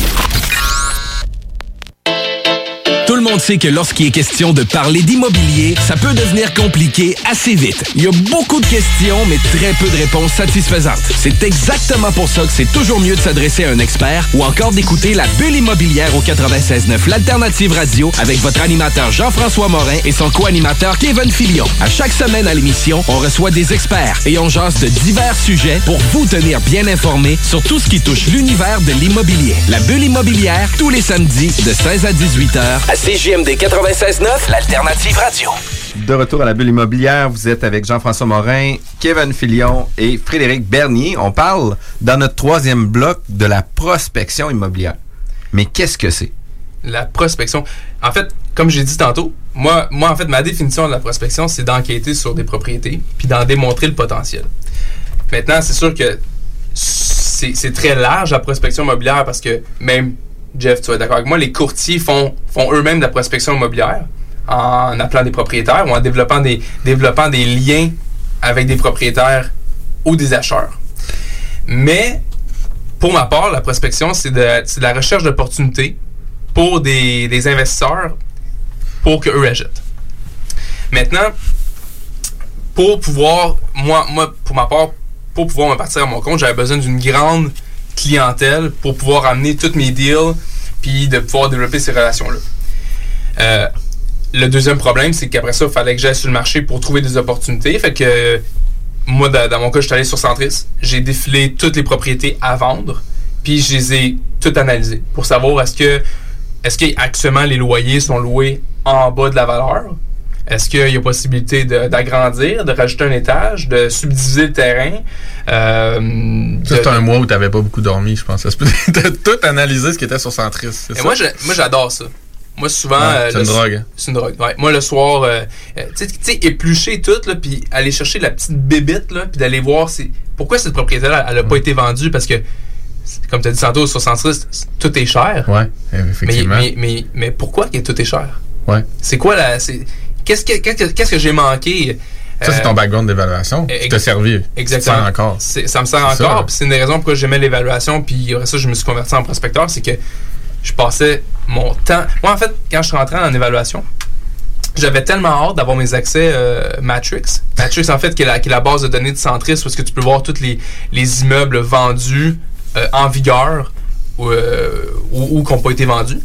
J'étais tellement content ma première journée que j'ai eu ça, que je suis retourné chez nous j'ai passé la soirée là-dessus pour voir euh, qu'est-ce qui s'est vendu dans les dernières années, qu'est-ce qu'il y a actuellement, quelle propriété a des promesses d'achat acceptées. J'étais, moi, c'était comme Littéralement une bible, ouais, c'est ça. comme si j'avais un chèque de ma grand-mère. Ouais, c'est ça.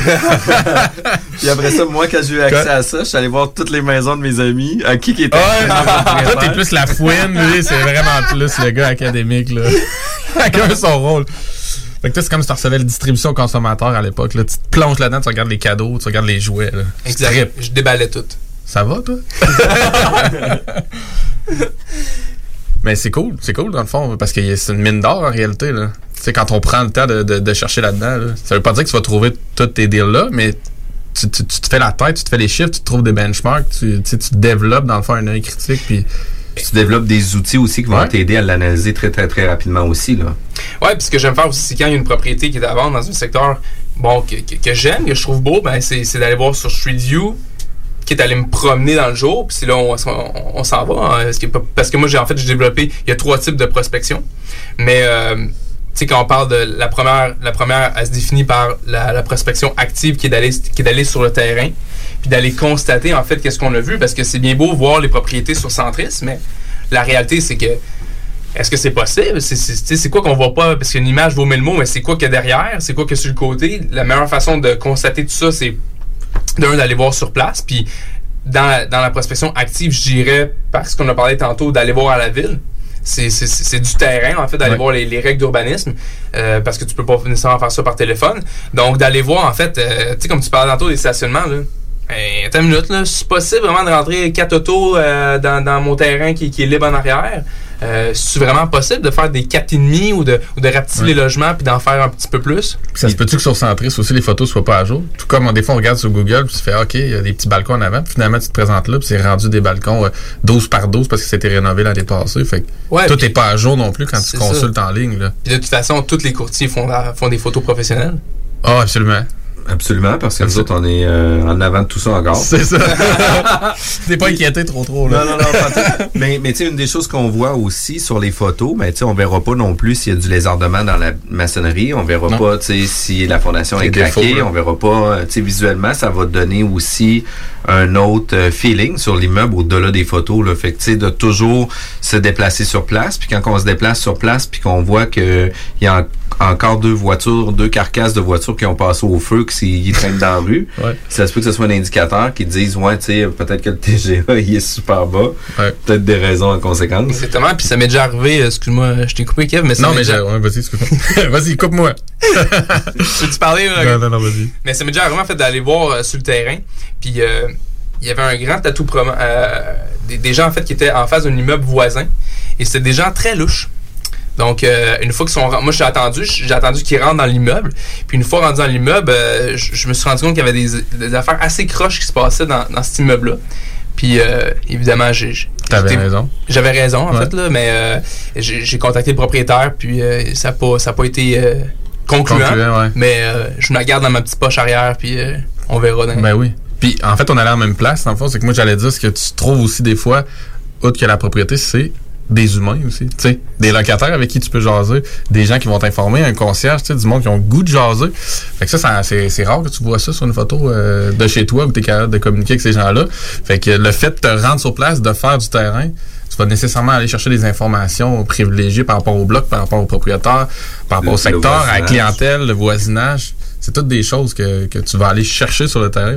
Moi, je suis vraiment vendu de la prospection terrain, là, dans le sens que je pense honnêtement qu'il y a beaucoup de gens qui s'en privent, soit, je sais pas si c'est par lâcheté ou parce que c'est facile de le faire de chez soi ou on, on pense qu'on fait le tour de tout ce qui est disponible en le faisant de, directement le, le soir chez nous euh, sur notre téléphone ou sur notre ordinateur, mais je pense qu'on passe à côté d'énormément de deals. Fait que les prospecteurs qui prennent le temps d'aller sur le terrain, euh, certainement que c'est payant. Mais c'est ça que je suis content d'être là aujourd'hui. Hein. À moins 22, je serais pas allé dehors.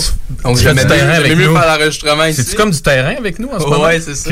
Mais si on parle de prospection, tu sais, ça vient aussi là, de mines, de recherche de pépites d'or, etc. Puis tu Ouais. tu disais c'est une mine d'or. Ouais. Justement, tantôt, tu étais direct dessus. On des cherche du gold nugget. Puis, euh, quand tu fais de la prospection terrain, c'est pas une histoire où ce que tu te mets euh, une veste pas de manche orange, puis là, tu t'en viens cogner aux portes, puis tu viens prendre des informations directement sur place. C'est pas comme ça que tu vas fonctionner. Mais souvent, je me présente en vendant des portefeuilles. Ouais, c'est ça. ça, mar- ça marche. où dans Montréal, ça marche, ça? Ou des stylos? Avec un gros sac, là. Ouais, c'est ça. On a déjà tout vu ça. Les mains dans mes poches. Mais c'est un bon point, par exemple, qu'il faut que tu te fondes dans la masse, faut pas t'arriver non plus, euh, je veux dire, comme l'homme d'affaires nécessairement, ou comme le. Sais, Je ça. sais pas comment tu le fais, là, mais. c'est- Mais ça c'est souvent, c'est souvent, tu sais, tu l'as dit, c'est des humains, on essaie de développer quelque chose. C'est, fait que c'est juste de, en te promenant, euh, parle de, parle de, de l'oiseau qui est dans son arbre ou euh, parle Ouais. de, de n'importe quoi. Puis souvent, ce qui est intéressant, c'est que tu as encore des propriétaires qui s'occupent eux-mêmes de leur bloc. Fait que, tu sais, en, en plein été ou même en plein hiver, de se promener, tu sais jamais sur qui tu peux tomber. Ça, ça peut être ses enfants, ça peut être. euh, Ah, puis ça se peut que ce soit lui qui soit sa tondeuse puis qui disait si je suis carré de m'en occuper. Là. Ouais, Ouais. exactement. Tout à fait. Tout peut arriver. Moi, la semaine passée, je me suis promené justement avec euh, euh, un gars ici à Québec qui fait de la prospection. On est allé voir un immeuble, ensuite un deuxième. Au deuxième immeuble, il y a un monsieur qui rentre. Finalement, c'est le père du propriétaire.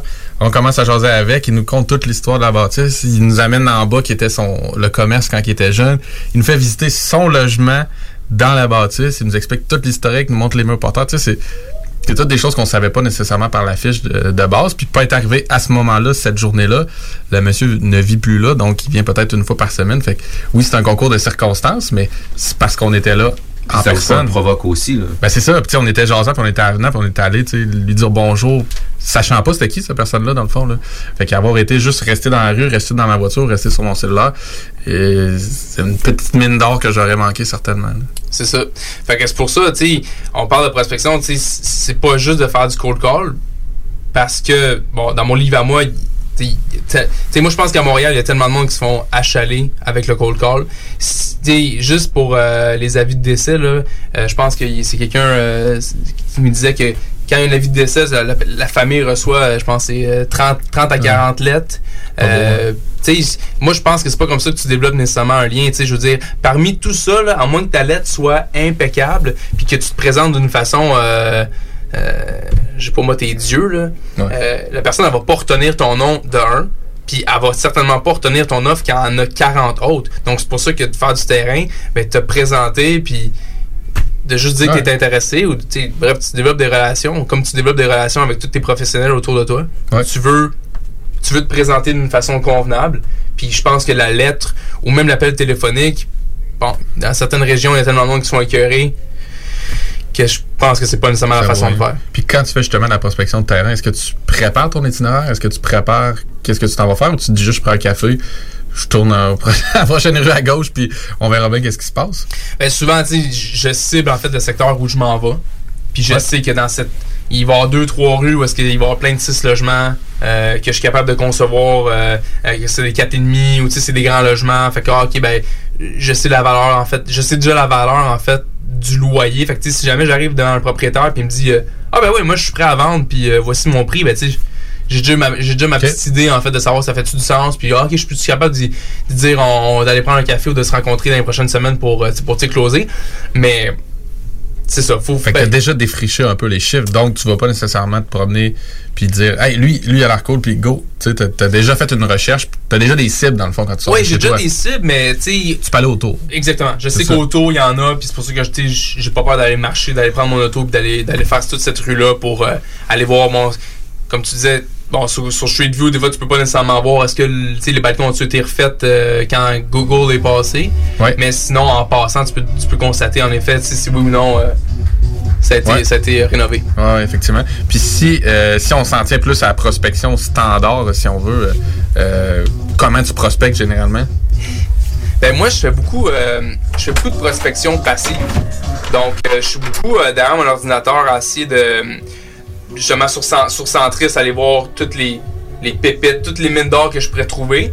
Mais une autre chose qui est vraiment intéressante, c'est que bon, moi, je suis dans le multilogement, principalement dans la grande région de Montréal. Puis ce que j'aime faire, c'est sais, on parle de prospection. Moi, j'ai déjà ma base de clients. Mais qu'est-ce qu'il y en est si jamais je trouve une opportunité d'affaires qui est trop grosse pour, mes clients? Ben, première des choses, je veux savoir, c'est qui qui est actuellement actif dans le marché? Qui qui a vendu? Qui qui, qui, est parti du marché de, de- Montréal? Ben, ce que ça a été excessivement long, mais sur JLR, j'ai, recensé toutes les transactions qui ont été faites depuis 2000 dans tout le, multilogement à Montréal, non, tout euh, le 8 logements et plus. Puis, sans nécessairement euh, prendre une fiche dans j'ai été capable de voir ça a été qui l'acheteur, ça a été qui le vendeur. Puis ça aussi, pour moi, c'est de la prospection qui est super intéressante de savoir c'est qui les gros joueurs dans tel marché. Ils ont acheté à combien? Ça a-tu été optimisé? Puis pourquoi ils ont fait cette transaction-là? Sont-tu, tu sais, il y a des compagnies qui euh, viennent d'Ontario, puis qu'on en parlait tantôt, euh, Kev. Euh, Il y a des compagnies qui viennent ici au Canada parce que l'opportunité au Canada est, est excessivement bonne comparativement au marché européen. Mais ils sont venus à Montréal avec combien d'argent. Puis là, tu vois des transactions, ils ont acheté euh, 100 portes à Montréal dans les marchés hyper, hyper hot. Puis ces compagnies-là ont injecté des millions et des millions, pour pas dire des, des centaines de millions. Puis ils ont acheté 100, tu sais, on voit des compagnies qui ont acheté 5 à 600 portes par année depuis 2000 pour rentrer dans le marché montréalais. Avec des TGA extrêmement bas. Exactement. Puis, ça m'est déjà arrivé aussi d'avoir une opportunité d'affaires dans un secteur où est-ce que cette compagnie-là avait acheté. Puis, je- c'était trop gros, en fait, pour mon réseau, cette transaction-là. Puis, je les ai contactés. Ça n'a pas été concluant. Mais je savais que cette compagnie-là était dans le marché, voulait acheter, avait acheté dans un immeuble pas loin. Puis, je les ai appelés. Puis, on sait jamais ce que ça aurait pu donner. Je- je- Ouais. Tu sais, ça aurait pu être excessivement bon pour moi. Puis qu'est-ce que tu peux apprendre, toi, mais si on pourrait dire, mettons, comme plus petit joueur de ces gros joueurs-là dans leur prospection? Est-ce que tu, il y a des choses que tu peux calquer ou est-ce que souvent tu vas te dire, écoute, eux autres n'ont pas les mêmes critères, n'ont pas les mêmes façons d'investir, mais j'en tire ça, ça, ça de, de- de- du genre d'achat qu'ils ont fait? En fait, moi, j'ai. Moi, il y a un- il y, a un secteur de Montréal qui est, qui est pour moi sous-développé, puis qui est très proche des commodités. Puis, en faisant cette analyse-là, je me suis rendu compte qu'il y a deux REIT, en fait, qui ont acheté euh, deux gros portefeuilles depuis euh, 2000. Puis, en tant que petit joueur, tu n'as pas les capitaux des gros joueurs. Mais il y a une façon que tu peux faire, c'est de, te coller, en fait, à ces gros joueurs-là, puis carrément de les imiter. Tu te dis, pourquoi ces gros joueurs-là ont acheté dans ce secteur-là? Ben, c'est peut-être parce que le marché est bon. Tu sais, quand tu arrives avec des Ouais. millions, là, euh, t'investis pas n'importe où, là. Non, non, tu vas pas au hasard. Exactement. Tu lances pas un dard sur une map. Exactement. Moi, je le vois comme ça. ces, grosses compagnies-là ont des économistes, ont des euh, actuaires. Des ressources, là. Exactement. Donc, pourquoi, en tant que petit joueur, tu n'irais pas te coller, en fait, au même secteur que eux? Je veux dire, t'as pas les mêmes ressources qu'eux, mais tu te Ouais. dis, si eux l'ont fait, pourquoi moi, je serais pas, je serais pas la même chose? Puis de pas nécessairement viser les mêmes propriétés qu'eux autres. Fait que tu peux te coller à eux autres sans être en compétition avec eux autres. Exactement, exactement. Parce que dans un même secteur, tu peux avoir des, des 37 logements comme tu peux avoir des 6 logements. Si toi tu spots un 6, ça se peut que le, le rate de Toronto, il le regarde juste même pas. C'est ça, exactement. Puis après ça, à travers ce- cette prospection-là passive-là, ce que j'aime faire, c'est dire, bon, ben, euh, moi j'ai remarqué qu'une compagnie là, qui a arrêté d'acheter depuis euh, 2015-2016, parce qu'ils ont acheté euh, justement cette même compagnie-là que je parlais, ont acheté peut-être euh, 3000 logements à Montréal, dans des secteurs. Puis, euh, ben, tu sais, Montréal, comme dans n'importe quelle euh, ville, c'est- assez petit, là, ça, ça se parle. Puis, euh, ce que j'ai constaté, c'est que ces compagnies-là, elles est en mode optimisation de ces blocs. Donc, tu sais, tu pourrais recenser toutes les, trans- les transactions qu'ils ont faites, les analyser, puis dire, bon, ben, parfait, cette compagnie-là, va les. ah, on sait pas, va peut-être les revendre dans pas long. Ou les refinancer. Les refinancer, c'est ça. Fait que ça, c'est. ça c'est En fait, GLR, je passe énormément de temps là-dessus. C'est un bel outil. Euh, faut savoir que c'est un petit peu plus dispendieux que, que- que le registre foncier. Mais en gros, c'est les mêmes données qu'ils utilisent. euh, c'est juste plus facile à utiliser GLR. OK. Mais je l'utilise énormément. Puis est-ce que tu connais mon prospecteur? C'est un outil que tu que as déjà utilisé, que tu aimes utiliser? Non, j'ai jamais utilisé. Jamais utilisé. Mon prospecteur euh, se base aussi, en fait, prendre les mêmes données que, que JLR ou le, Ouais. ou le registre. Euh, Tu sais, tout le monde essaie de centraliser les informations à un ça. endroit pour faciliter la recherche du prospecteur, justement. Mais encore là, c'est selon notre, notre capacité ou dans notre vouloir de le faire aussi. Mais une des choses qui doit donner des meilleurs résultats aussi à la prospection, c'est les suivis. Oui. Mais en fait, c'est- moi quand j'ai commencé comme prospecteur, j'étais tel- j'étais tellement éparpillé parce que j'avais des mandats dans, dans la grande région de Montréal, là, mais dans différents secteurs, que tu t'y perds. Là. Tu sais, essaies de faire des listes, là, mais à euh, ça marche pas, ça marche pas, là, tu sais. Ton, ton spreadsheet, il n'y a plus assez de lignes en Ouais, c'est ça. ça va loin pourtant, là. Exactement. Puis, tu sais, aussi, c'est. Bon, c'est les différentes nationalités aussi, tu sais. Je veux dire, je, je, je sais d'emblée que il y, y a certaines nationalités qui, d'un, ne parlent pas nécessairement français, donc il y a une Ouais. certaine barrière de, de, de De langue, langage. Donc, ça aussi, ça amène une certaine problématique. Mais oui, les suivis, c'est quelque chose, c'est. C'est- T'en sais plus que moi, là, Jeff, mais c'est primordial, en fait, parce que le nombre de propriétaires à qui j'ai parlé, puis j'aurais pu développer une relation. Puis euh, j'étais tellement éparpillé que j'ai comme oublié en fait de, de, De dé- rappeler. de développer ça. Parce que c'est ça, tu sais, concrètement, ça, ça va-tu arriver plus souvent justement que tu vas frapper tout de suite un coup de circuit au premier appel, le propriétaire va te dire oui, je suis prêt à vendre, je suis ouvert.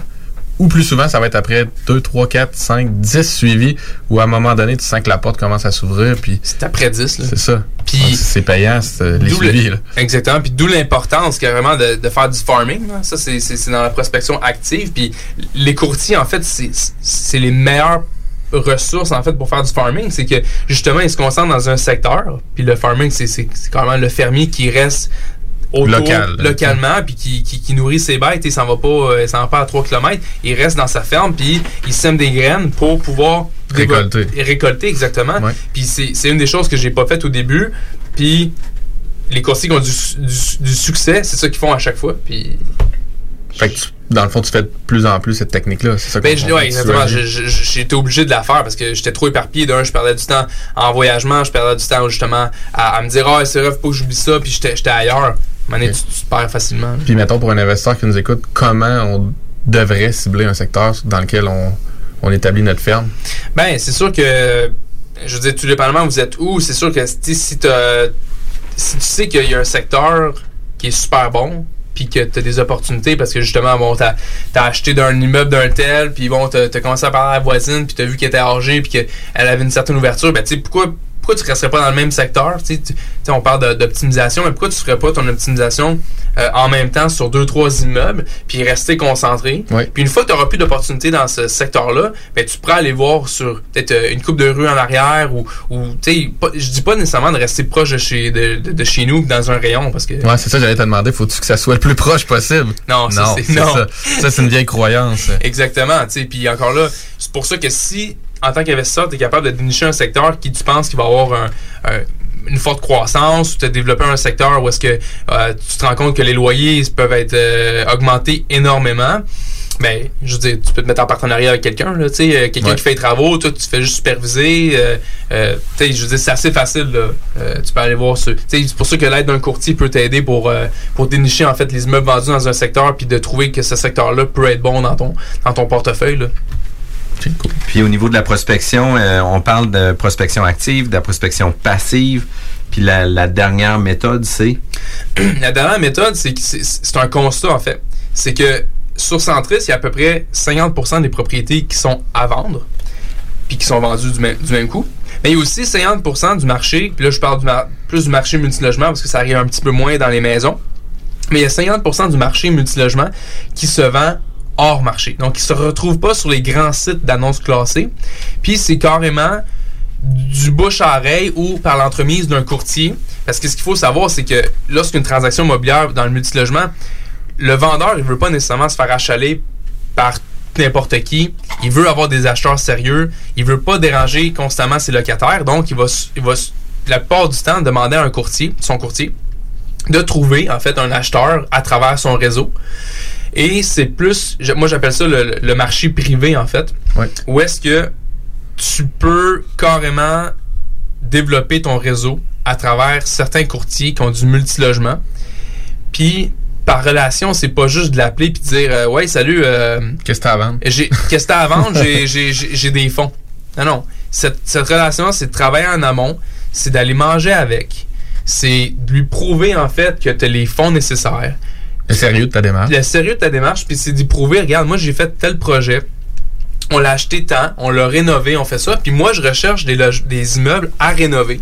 Donc, euh, c'est d'être clair avec lui, parce que moi, c'est un exercice que j'ai fait à mes débuts, puis la plupart du temps, ces courtiers-là m'amenaient tout ce qu'il y avait dans le hors-marché, mais ça me convenait pas. Fait que, tu sais, je- comprends la démarche du courtier de vouloir, vendre ce qu'il y avait hors marché, mais c'est vraiment de dire, regarde, moi, ça, ça ne m'intéresse pas. C'est ça que j'ai de besoin. Puis, carrément, tu pourrais lui présenter tes partenaires. Puis, c'est- c'est vraiment d'essayer d'être carte blanche puis de dire, regarde, si tu m'amènes une opportunité d'affaires demain matin, là, je suis capable de closer. J'ai les ça. fonds, je suis sérieux, j'ai tous mes professionnels. Répondant à ces critères-là, justement, pour pas que ça soit comme at large, puis finalement tu lui dises euh, non euh, 9 fois sur 10 tout simplement parce que vous avez pas mis des barèmes initiales de qu'est-ce que tu recherches, qu'est-ce que tu es capable d'aller chercher comme deal, qu'est-ce que les, fonds, les, les partenaires avec toi sont prêts à embarquer aussi. Exactement. Puis, tu sais, on n'est pas en train de dire de dire non absolument à l'opportunité. Mais ce qu'on dit, c'est que si tu lui dis non, au moins réponds-lui. Sais, pourquoi, en fait? Si tu pas bon timing, si tu c'est un secteur, en fait, que, que- que tu regardes un peu moins, mais c'est juste de vraiment faire un suivi, ça aussi, pour s'assurer qu'il a bien compris, puis que, tu sais, Ouais. tu- il, il pense pas que tu l'as oublié, là. On a déjà parlé ici dans une chronique, justement, je pense avec Nicolas, de faire des suivis au courtier, c'est-à-dire, tu sais, de pas aller manger une, ou Jeff, tu, tu vas aimer ça, mais de pas prendre un seul, tu sais, un café au début, de dire voici ce que je recherche. Puis après ça, de te faire envoyer des listings pendant 12 mois avec jamais aucun suivi, jamais aucune réponse, jamais aucune précision sur. merci, c'était super intéressant celle-là, mais pour telle telle raison, je l'ai analysé, mais ça répondra pas à ça. Puis finalement, le courtier, il se dit, ben, il n'existe plus, j'ai plus d'intérêt, j'irai jamais vers lui. Donc, s'il y a justement un pocket listing, quelque chose euh, d'intéressant, nécessairement, t'es pas le premier à qui il va penser parce qu'il a pris un café avec toi il y a un an. Il faut qu'il y ait un suivi. là. C'est ça. Il y a des relations qui se développent. Ouais. Moi, qu'est-ce que je trouve vraiment cool avec l'émission, c'est que je pense qu'on en parle à toutes les semaines de m'amener au restaurant, puis tout ça, puis j'aime bien d'aller au délice. Là. Le matin, le midi, le soir, ça me dérange pas. tu commandes tes affaires. Ah ouais, ça, tu veux-tu commencer à faire de la- du courtage à Montréal? euh? non, du tout, du tout. Euh, du tout, mais euh, définitivement que la prospection, c'est un art de faire ça. Il y a un script aussi qu'on va utiliser. Il y a une façon de le dire. Il y a une répartie qu'il faut avoir avec les gens selon les, les, les différents contextes, différentes situations aussi. Euh, on peut pas arriver pour euh, dire à quelqu'un, écoute, t'es en avis de 60 jours, là, ce serait le temps que tu vendes. Là, tu sais, euh, j'ai un Ouais. acheteur pour toi.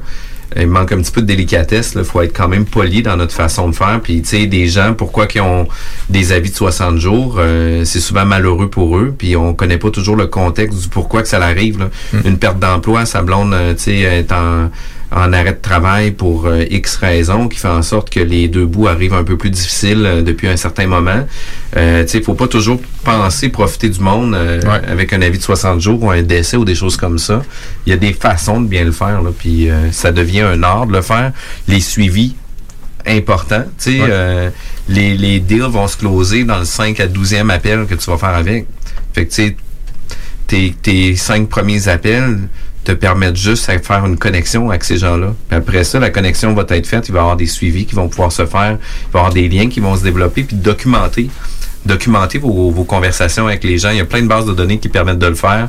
À toutes les fois que vous avez des appels, prenez des notes dans vos appels pour faire en sorte que si jamais, pour X raison, cette personne-là vous rappelle trois mois plus tard, ben que son nom apparaisse sur votre cellulaire puis disait bonjour madame euh, X X là je suis euh, vraiment content que vous me parliez pendant ce temps-là tu, tu le mets sur euh, ton haut-parleur puis tu regardes tes notes puis tu te remets rapidement dessus puis tu Ah continues ouais, à prendre ça. des notes là fait que Ouais. tu sais tu crées une proximité avec ces gens-là où ils vont avoir un meilleur euh, intérêt à vouloir s'ouvrir à toi aussi Ah là. Fait que, ça leur donne une bonne impression aussi. Là. Que Exact. tu- Que, que tu te rappelles d'eux, que tu te rappelles du dossier. Puis même si tu en appelles 3000 par année, documente tes 3000. C'est clair. Tu sais, tu es en train de parler au téléphone, deviens un, mul- un multitaskman, là, puis euh, tape sur le clavier en même temps que parler. Là. Pour un homme, c'est pas facile, mais on peut essayer ça, deux choses en même temps. Moi, j'ai le goût de te poser une question, Phil. Qu'est-ce que, quand tu disais développer justement le réseau, euh, qu'est-ce que tu penses justement des soirées, des 5 à 7, des, des gros événements? Comment comment t'arrives, toi, comme, mettons, comme prospecteur, à, tirer, ton épingle du jeu de, cette forme de réseautage-là? Est-ce que tu penses que ça c'est pas la meilleure? Est-ce que tu trouves une façon de- de- d'en bénéficier? ou? Ben, personnellement, je suis jamais allé en fait à ces 5 à 7 là. Euh, pour la simple bonne raison que je travaille assez fort. pour moi, un 5 à 7, euh, je- d'un, j'ai pas nécessairement envie d'aller là. Puis l'autre point, c'est que ben c'est pas vrai. Je je suis déjà allé euh, quand, quand j'étais plus jeune, là, mais. Sauf une fois. Sauf une fois, je suis allé. mais, mais ce que je veux dire, c'est que je trouve que c'est pas assez pertinent pour moi. Tu sais, tu parles à tellement de monde, c'est. Mais ça peut être une façon de cibler, tu sais, parler. Oui, des petits, je sais pas, là, je lance des idées, mais oui, des petites discussions rapides, là, on va dire des petits run. Puis le lendemain, décanter, puis dire, ah, c'est quoi cette personne-là, tu sais, peut-être qu'il y a quelque chose à faire, allons prendre un café. Tu vois ce que je veux dire? Cibler comme façon plus massive, là. Peut-être que je suis trop stratégique, là, dans la Mais- façon que je te le dis. Mais... Ben, en tout cas, moi, l'opinion que j'ai, c'est qu'il y a tellement de monde à ces, à ces 5 à 7-là que. Ben, oui, tu veux avoir une. Tu tu- veux bien paraître, tu veux parler à tout le monde, tu veux pas nécessairement snobber ceux qui t'intéressent pas, mais je pense que l'échantillon est tellement. euh, le nombre de personnes qui peuvent t'intéresser sont tellement petites. Puis dans mon cas, tu sais, j'ai pas besoin de nouveaux clients. Euh, moi c'est moi c'est plus ma compréhension c'est quelqu'un qui je sais pas moi euh, euh, tu sais, peut-être un courtier qui, qui dans une autre un autre produit peut-être Ouais. que ça pourrait plus l'intéresser mais moi je suis pas là-dedans euh, T'as pas besoin d'être dans le volume. Exactement, C'est j'ai pas besoin d'être dans le volume, ex- exactement. Puis, personnellement, au nombre de fois à qui j'ai parlé à du monde, je suis capable de saisir la personne, puis je suis Ouais, capable de c'est dire, bon, tu sais, cette personne-là, ça fonctionnera pas, puis. Tu sais à qui tu veux t'adresser dans le marché aussi sans nécessairement devoir aller à ces soirées-là, dans le sens Puis- que aussi- tes voix en action ou tes, tes voix au travers des, des, des, des discussions des réseaux que tu as déjà. Fait que C'est ça. Des interconnexions. Là. Puis, tu sais, j- il y avait déjà du monde dans mon réseau, en fait, que, que je leur ramenais des choses, puis que. Il était prêt à passer à l'action. Euh, ou- ou oui, puis à, à la dernière minute, ils- ils- finalement, ils ont, ils ont choqué. Donc, tu sais, j'ai pas besoin nécessairement de plus de monde pour avoir ce risque-là de pas, de pas faire la transaction. Ah oui, oui, puis c'est énormément d'énergie. C'est des relations d'affaires qui vont se développer, des relations de confiance qui vont se développer puis qui vont se maintenir. Puis il faut pas oublier non plus le- la loi de la moyenne. Là. Tu sais, pour arriver à avoir un deal, tu sais, ça se peut que tu sois obligé de parler à 200 personnes là, pour avoir quelqu'un, un intérêt, puis tu sois obligé de faire 1000 suivis là, pour être en mesure d'avoir un bon deal. Fait que, tu sais, euh, la, la personne qui va travailler dans l'équipe, qui va faire la prospection, important euh, de lui conserver son rôle à sa juste valeur. Parce que, tu sais, les gens, ils disent, ouais, mais tu sais, il fait juste appeler des gens. Non, non, mais tu sais, lui les appelle, lui se rencontre ces gens-là, etc. Toi, pendant ce temps-là, Ouais, il fait pas juste tu, ça. tu Il utilises tes ça. forces pour faire autre chose, mais lui utilise les forces pour justement que vous ayez les meilleures opportunités. Fait que c'est important de vraiment euh, bien euh, bien respecter chacun son rôle dans tout ça. Est-ce que tu as des conseils à donner à nos auditeurs si jamais ils veulent se lancer sur la prospection ou ils veulent avoir des, euh, des trucs, astuces ou quoi que ce soit? Mais C'est sûr qu'ils peuvent, ils peuvent m'écrire. Je suis quelqu'un assez disponible. Là, euh, euh, Où, où c'est que t'aimes manger, toi? je, ma blonde elle risque de m'écouter, fait que je dirais pas où est-ce que j'aime aller manger. à la ma- à la maison. À la maison. repas à elle. Écrivez-moi bon. en privé. Ça. on ira manger à quelque chose. On ira manger À une salade. Puis à quel, à quel endroit ils peuvent euh, te rejoindre?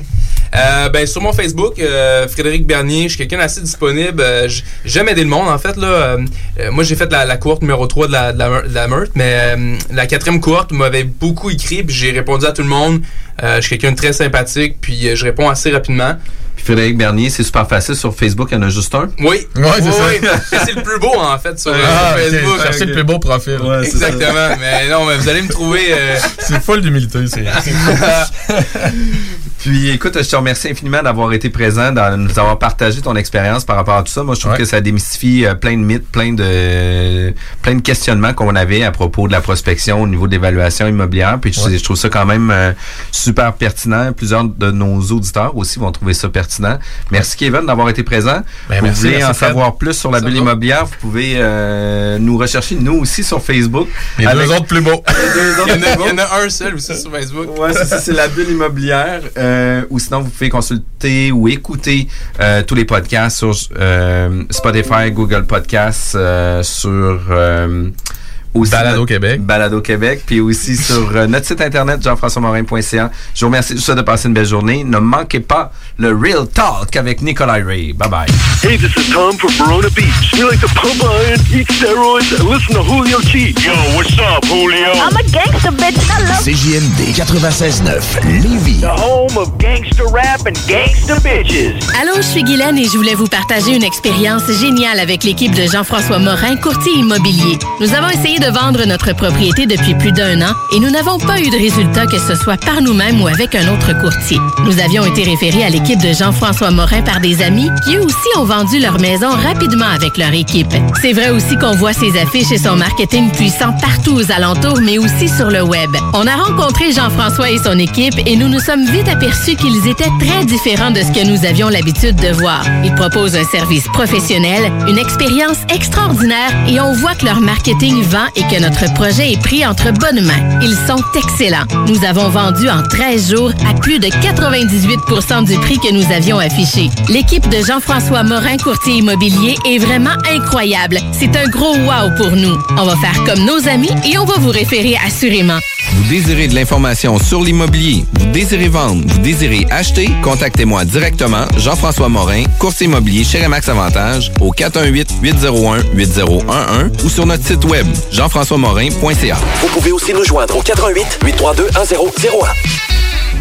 Le 8 avril prochain, c'est la soirée à la santé des enfants, dégustation gourmande, spiritueux québécois, au profit du Centre de pédiatrie sociale de Lévis. Une soirée inoubliable avec The Lost Fingers en spectacle intime, accompagné d'une dégustation d'une quinzaine de créations culinaires et tout autant de spiritueux québécois. Un événement présenté par Desjardins et qui se déroulera chez Audi Lévis sous la présidence d'honneur de M. Jean-François Morin. Billets disponibles au www.pédiatrielévis.com.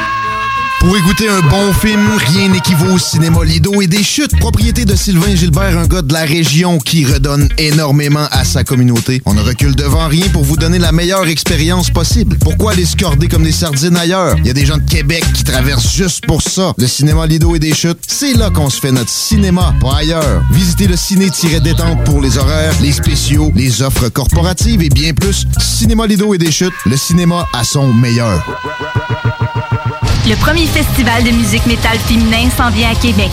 Le Festival se tiendra le 6 mars prochain au Doteuil, situé au 228 rue Saint-Joseph-Est à Québec.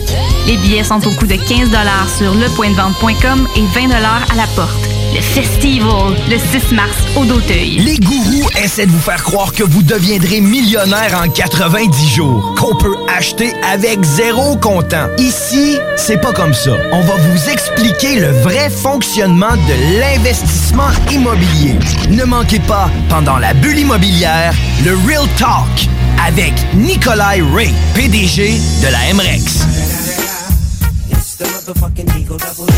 Que ce soit pour une soirée corporative, une graduation ou un mariage, faites appel aux productions Dominique Perrault. Avec plus de 20 ans d'expérience, Dominique Perrault et son équipe de DJ et d'animateurs qualifiés sauront satisfaire toutes vos demandes. Avec un équipement professionnel à la fine pointe de la technologie, les productions Dominique Perrault dépasseront vos attentes.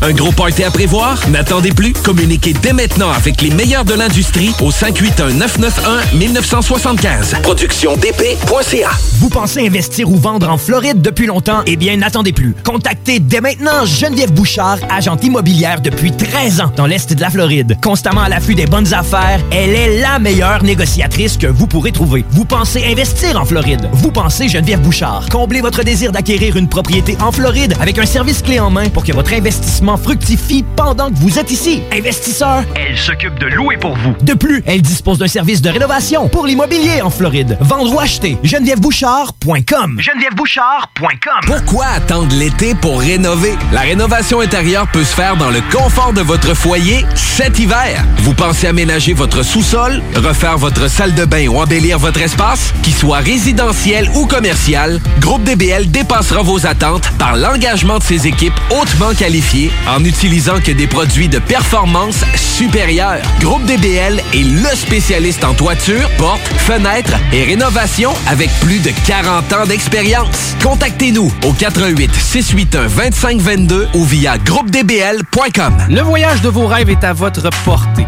Vivez une croisière de rêve à bord du Celebrity Reflection sur la mer Baltique. Du 26 juillet au 10 août, départ garanti.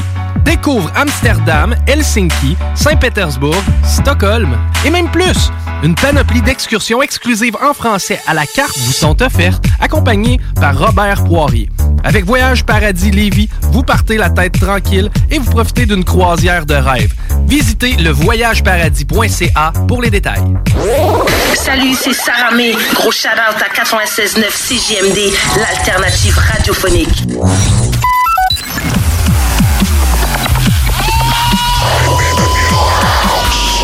Bulle immobilière au 96.9 Alternative Radio.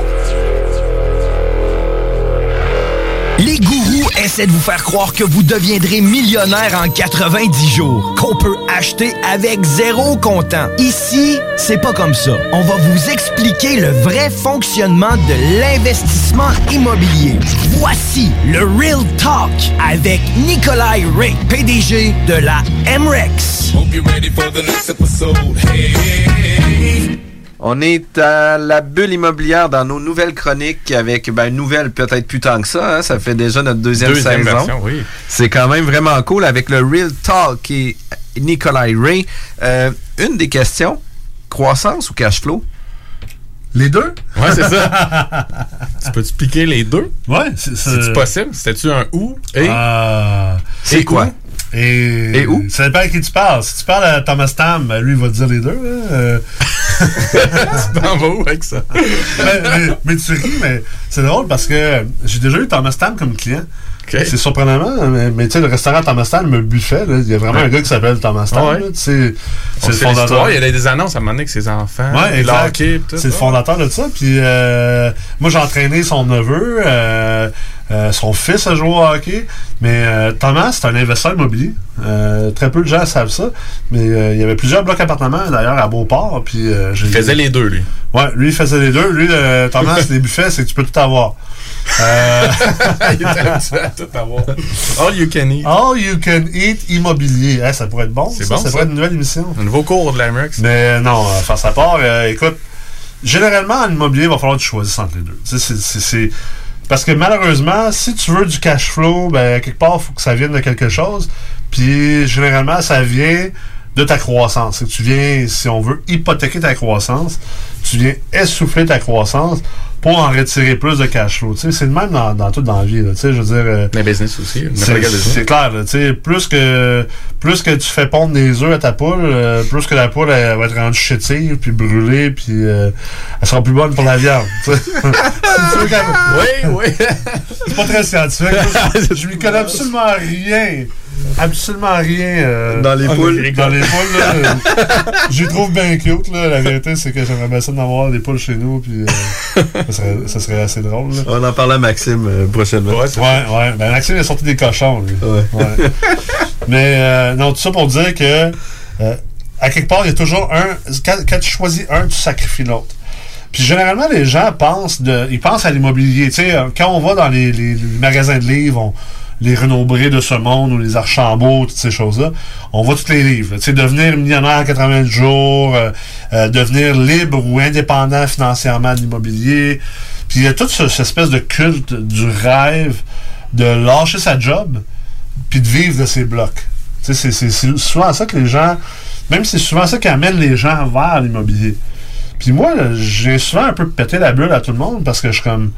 C'est pas vraiment le meilleur investissement pour ça. C'est pas le meilleur classe d'actifs pour ça. L'investissement immobilier multilogement, en fait, faut comprendre qu'il y a quatre manières de créer de la valeur là-dedans. Tu sais, d'avoir comme du rendement ou de la richesse. Il y a le cash flow. Donc, qu'est-ce qui reste euh, au niveau de ton immeuble euh, après, après les dépenses, après l'hypothèque? Et il y a également la capitalisation. Donc, la partie de l'hypothèque, que c'est du principal. Donc, il y a une partie de l'hypothèque, c'est de l'intérêt, l'autre partie, c'est du principal. L'intérêt, on s'entend, ça va à la banque. Le principal t'appartient, mais il, il est liquide. Il y a la partie prise de valeur. L'immeuble prend de la valeur, tu es dans un marché, ça prend de la valeur. On en a parlé dans une émission passée. Ton multiplicateur de revenus, il a augmenté. Ou ton immeuble a des loyers qui ont augmenté. Et finalement, ben, il y a des avantages au niveau des taxes, au niveau de l'impôt. Euh, tu sais, il y a le concept d'amortissement, c'est-à-dire qu'on peut prendre un amortissement. Il y a le concept de euh, différentes techniques fiscales pour venir reporter euh, l'impôt éventuellement. Il y a- des choses qu'on peut faire pour s'avantager fiscalement. Donc, c'est les quatre manières de s'enrichir. Que là, quand on parle de cash flow puis de croissance versus croissance, c'est comme, ben, le cash flow, c'est juste un des quatre composants de ce qui est quoi le rendement en investissement immobilier. Fait que c'est sûr que c'est pas lui qui est le plus puissant. Le plus puissant- sur les autres. Ben oui, puis tu sais, généralement, si tu prends lui, c'est que tu gruges ailleurs. Tu sais, il n'y a rien pour rien dans la vie. là. En anglais, on dit there's no free lunch. Il n'y a pas de lunch gratuit, là. À moins, ben, il y a certaines personnes qui aiment ça vendre, ils aiment ça voler le lunch des autres. Mais en investissement immobilier, il n'y a pas de free lunch, ça n'existe pas.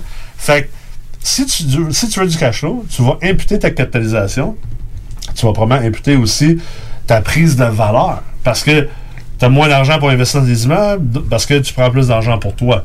Si tu as moins d'argent aussi, si tu prends plus d'argent pour toi en cash flow, ben ça veut dire que tu dois commencer à réduire un peu ton levier. Tu réduis aussi la quantité d'argent que tu réinvestis, soit en levier ou soit en réparation. Ce qui veut dire que tu ralentis également ta croissance. Parce que pour n'importe qui qui se rappelle, tu sais, les tableaux de, de, de rendement simple versus rendement croisé, je sais pas si vous avez déjà vu ça, là. Tu sais, quand tu prends une scène, une scène noire, là. Il y en a un qui pique, euh, ouais, c'est ça. Si la scène noire, euh, tu lui fais faire un rendement simple, comme après 30 jours, elle vaut, euh, je sais pas moi, elle vaut euh, 50 sous. 10 piastres, là, ou même pas, là, une 5 piastres. Mais avec un rendement composé, ben, après 30 jours, elle pourrait fictivement ou théoriquement valoir comme 50 millions. là, tu sais. C'est un peu le même concept en immobilier multilogement. Le, le rendement de l'immobilier multilogement, c'est un rendement simple si tu ne le- si tu ne crées pas activement un rendement composé. Puis un rendement composé, c'est quoi? C'est on veut générer du rendement sur le rendement qu'on a généré. tu sais. Fait que ça veut dire qu'on veut continuellement réinvestir.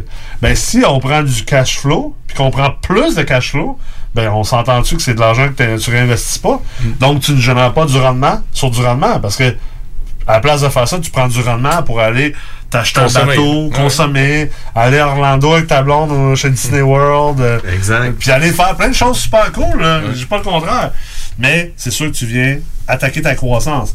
Et moi, ce que j'aime beaucoup amène- amener les gens à faire, puis j'inviterais tous les gens qui écoutent en ce moment à aller sur le site d'Emrex, euh, dans la section blog, euh, il y a un article où on, on a écrit euh, sur comment atteindre ou calculer son indépendance financière à travers les blocs appartements. C'est un de nos professeurs, Philippe Foisy, qui est actuaire et, Une machine. et une machine en ingénierie Machine de financière, guerre. là, qui a écrit l'article. C'est vraiment sa coche. Je vous invite à aller le lire. là. Mais ultimement, moi, je- j'essaie d'emmener tout le monde à comme voir ça à l'envers. C'est-à-dire que le cash flow, réellement, il, devrait être, il devrait être une fonction de ta valeur nette. Parce qu'on on parle souvent de cash on cash, donc de, surplus de trésorerie divisé par l'équité que tu as dans une propriété. Tu sais, puis là, le monde va dire, ah, ben ça génère un cash on cash de 5 Fait que si tu mets 100 000 de mise de fonds, ça veut dire que tu as un dividende de 5, 5 000 par année.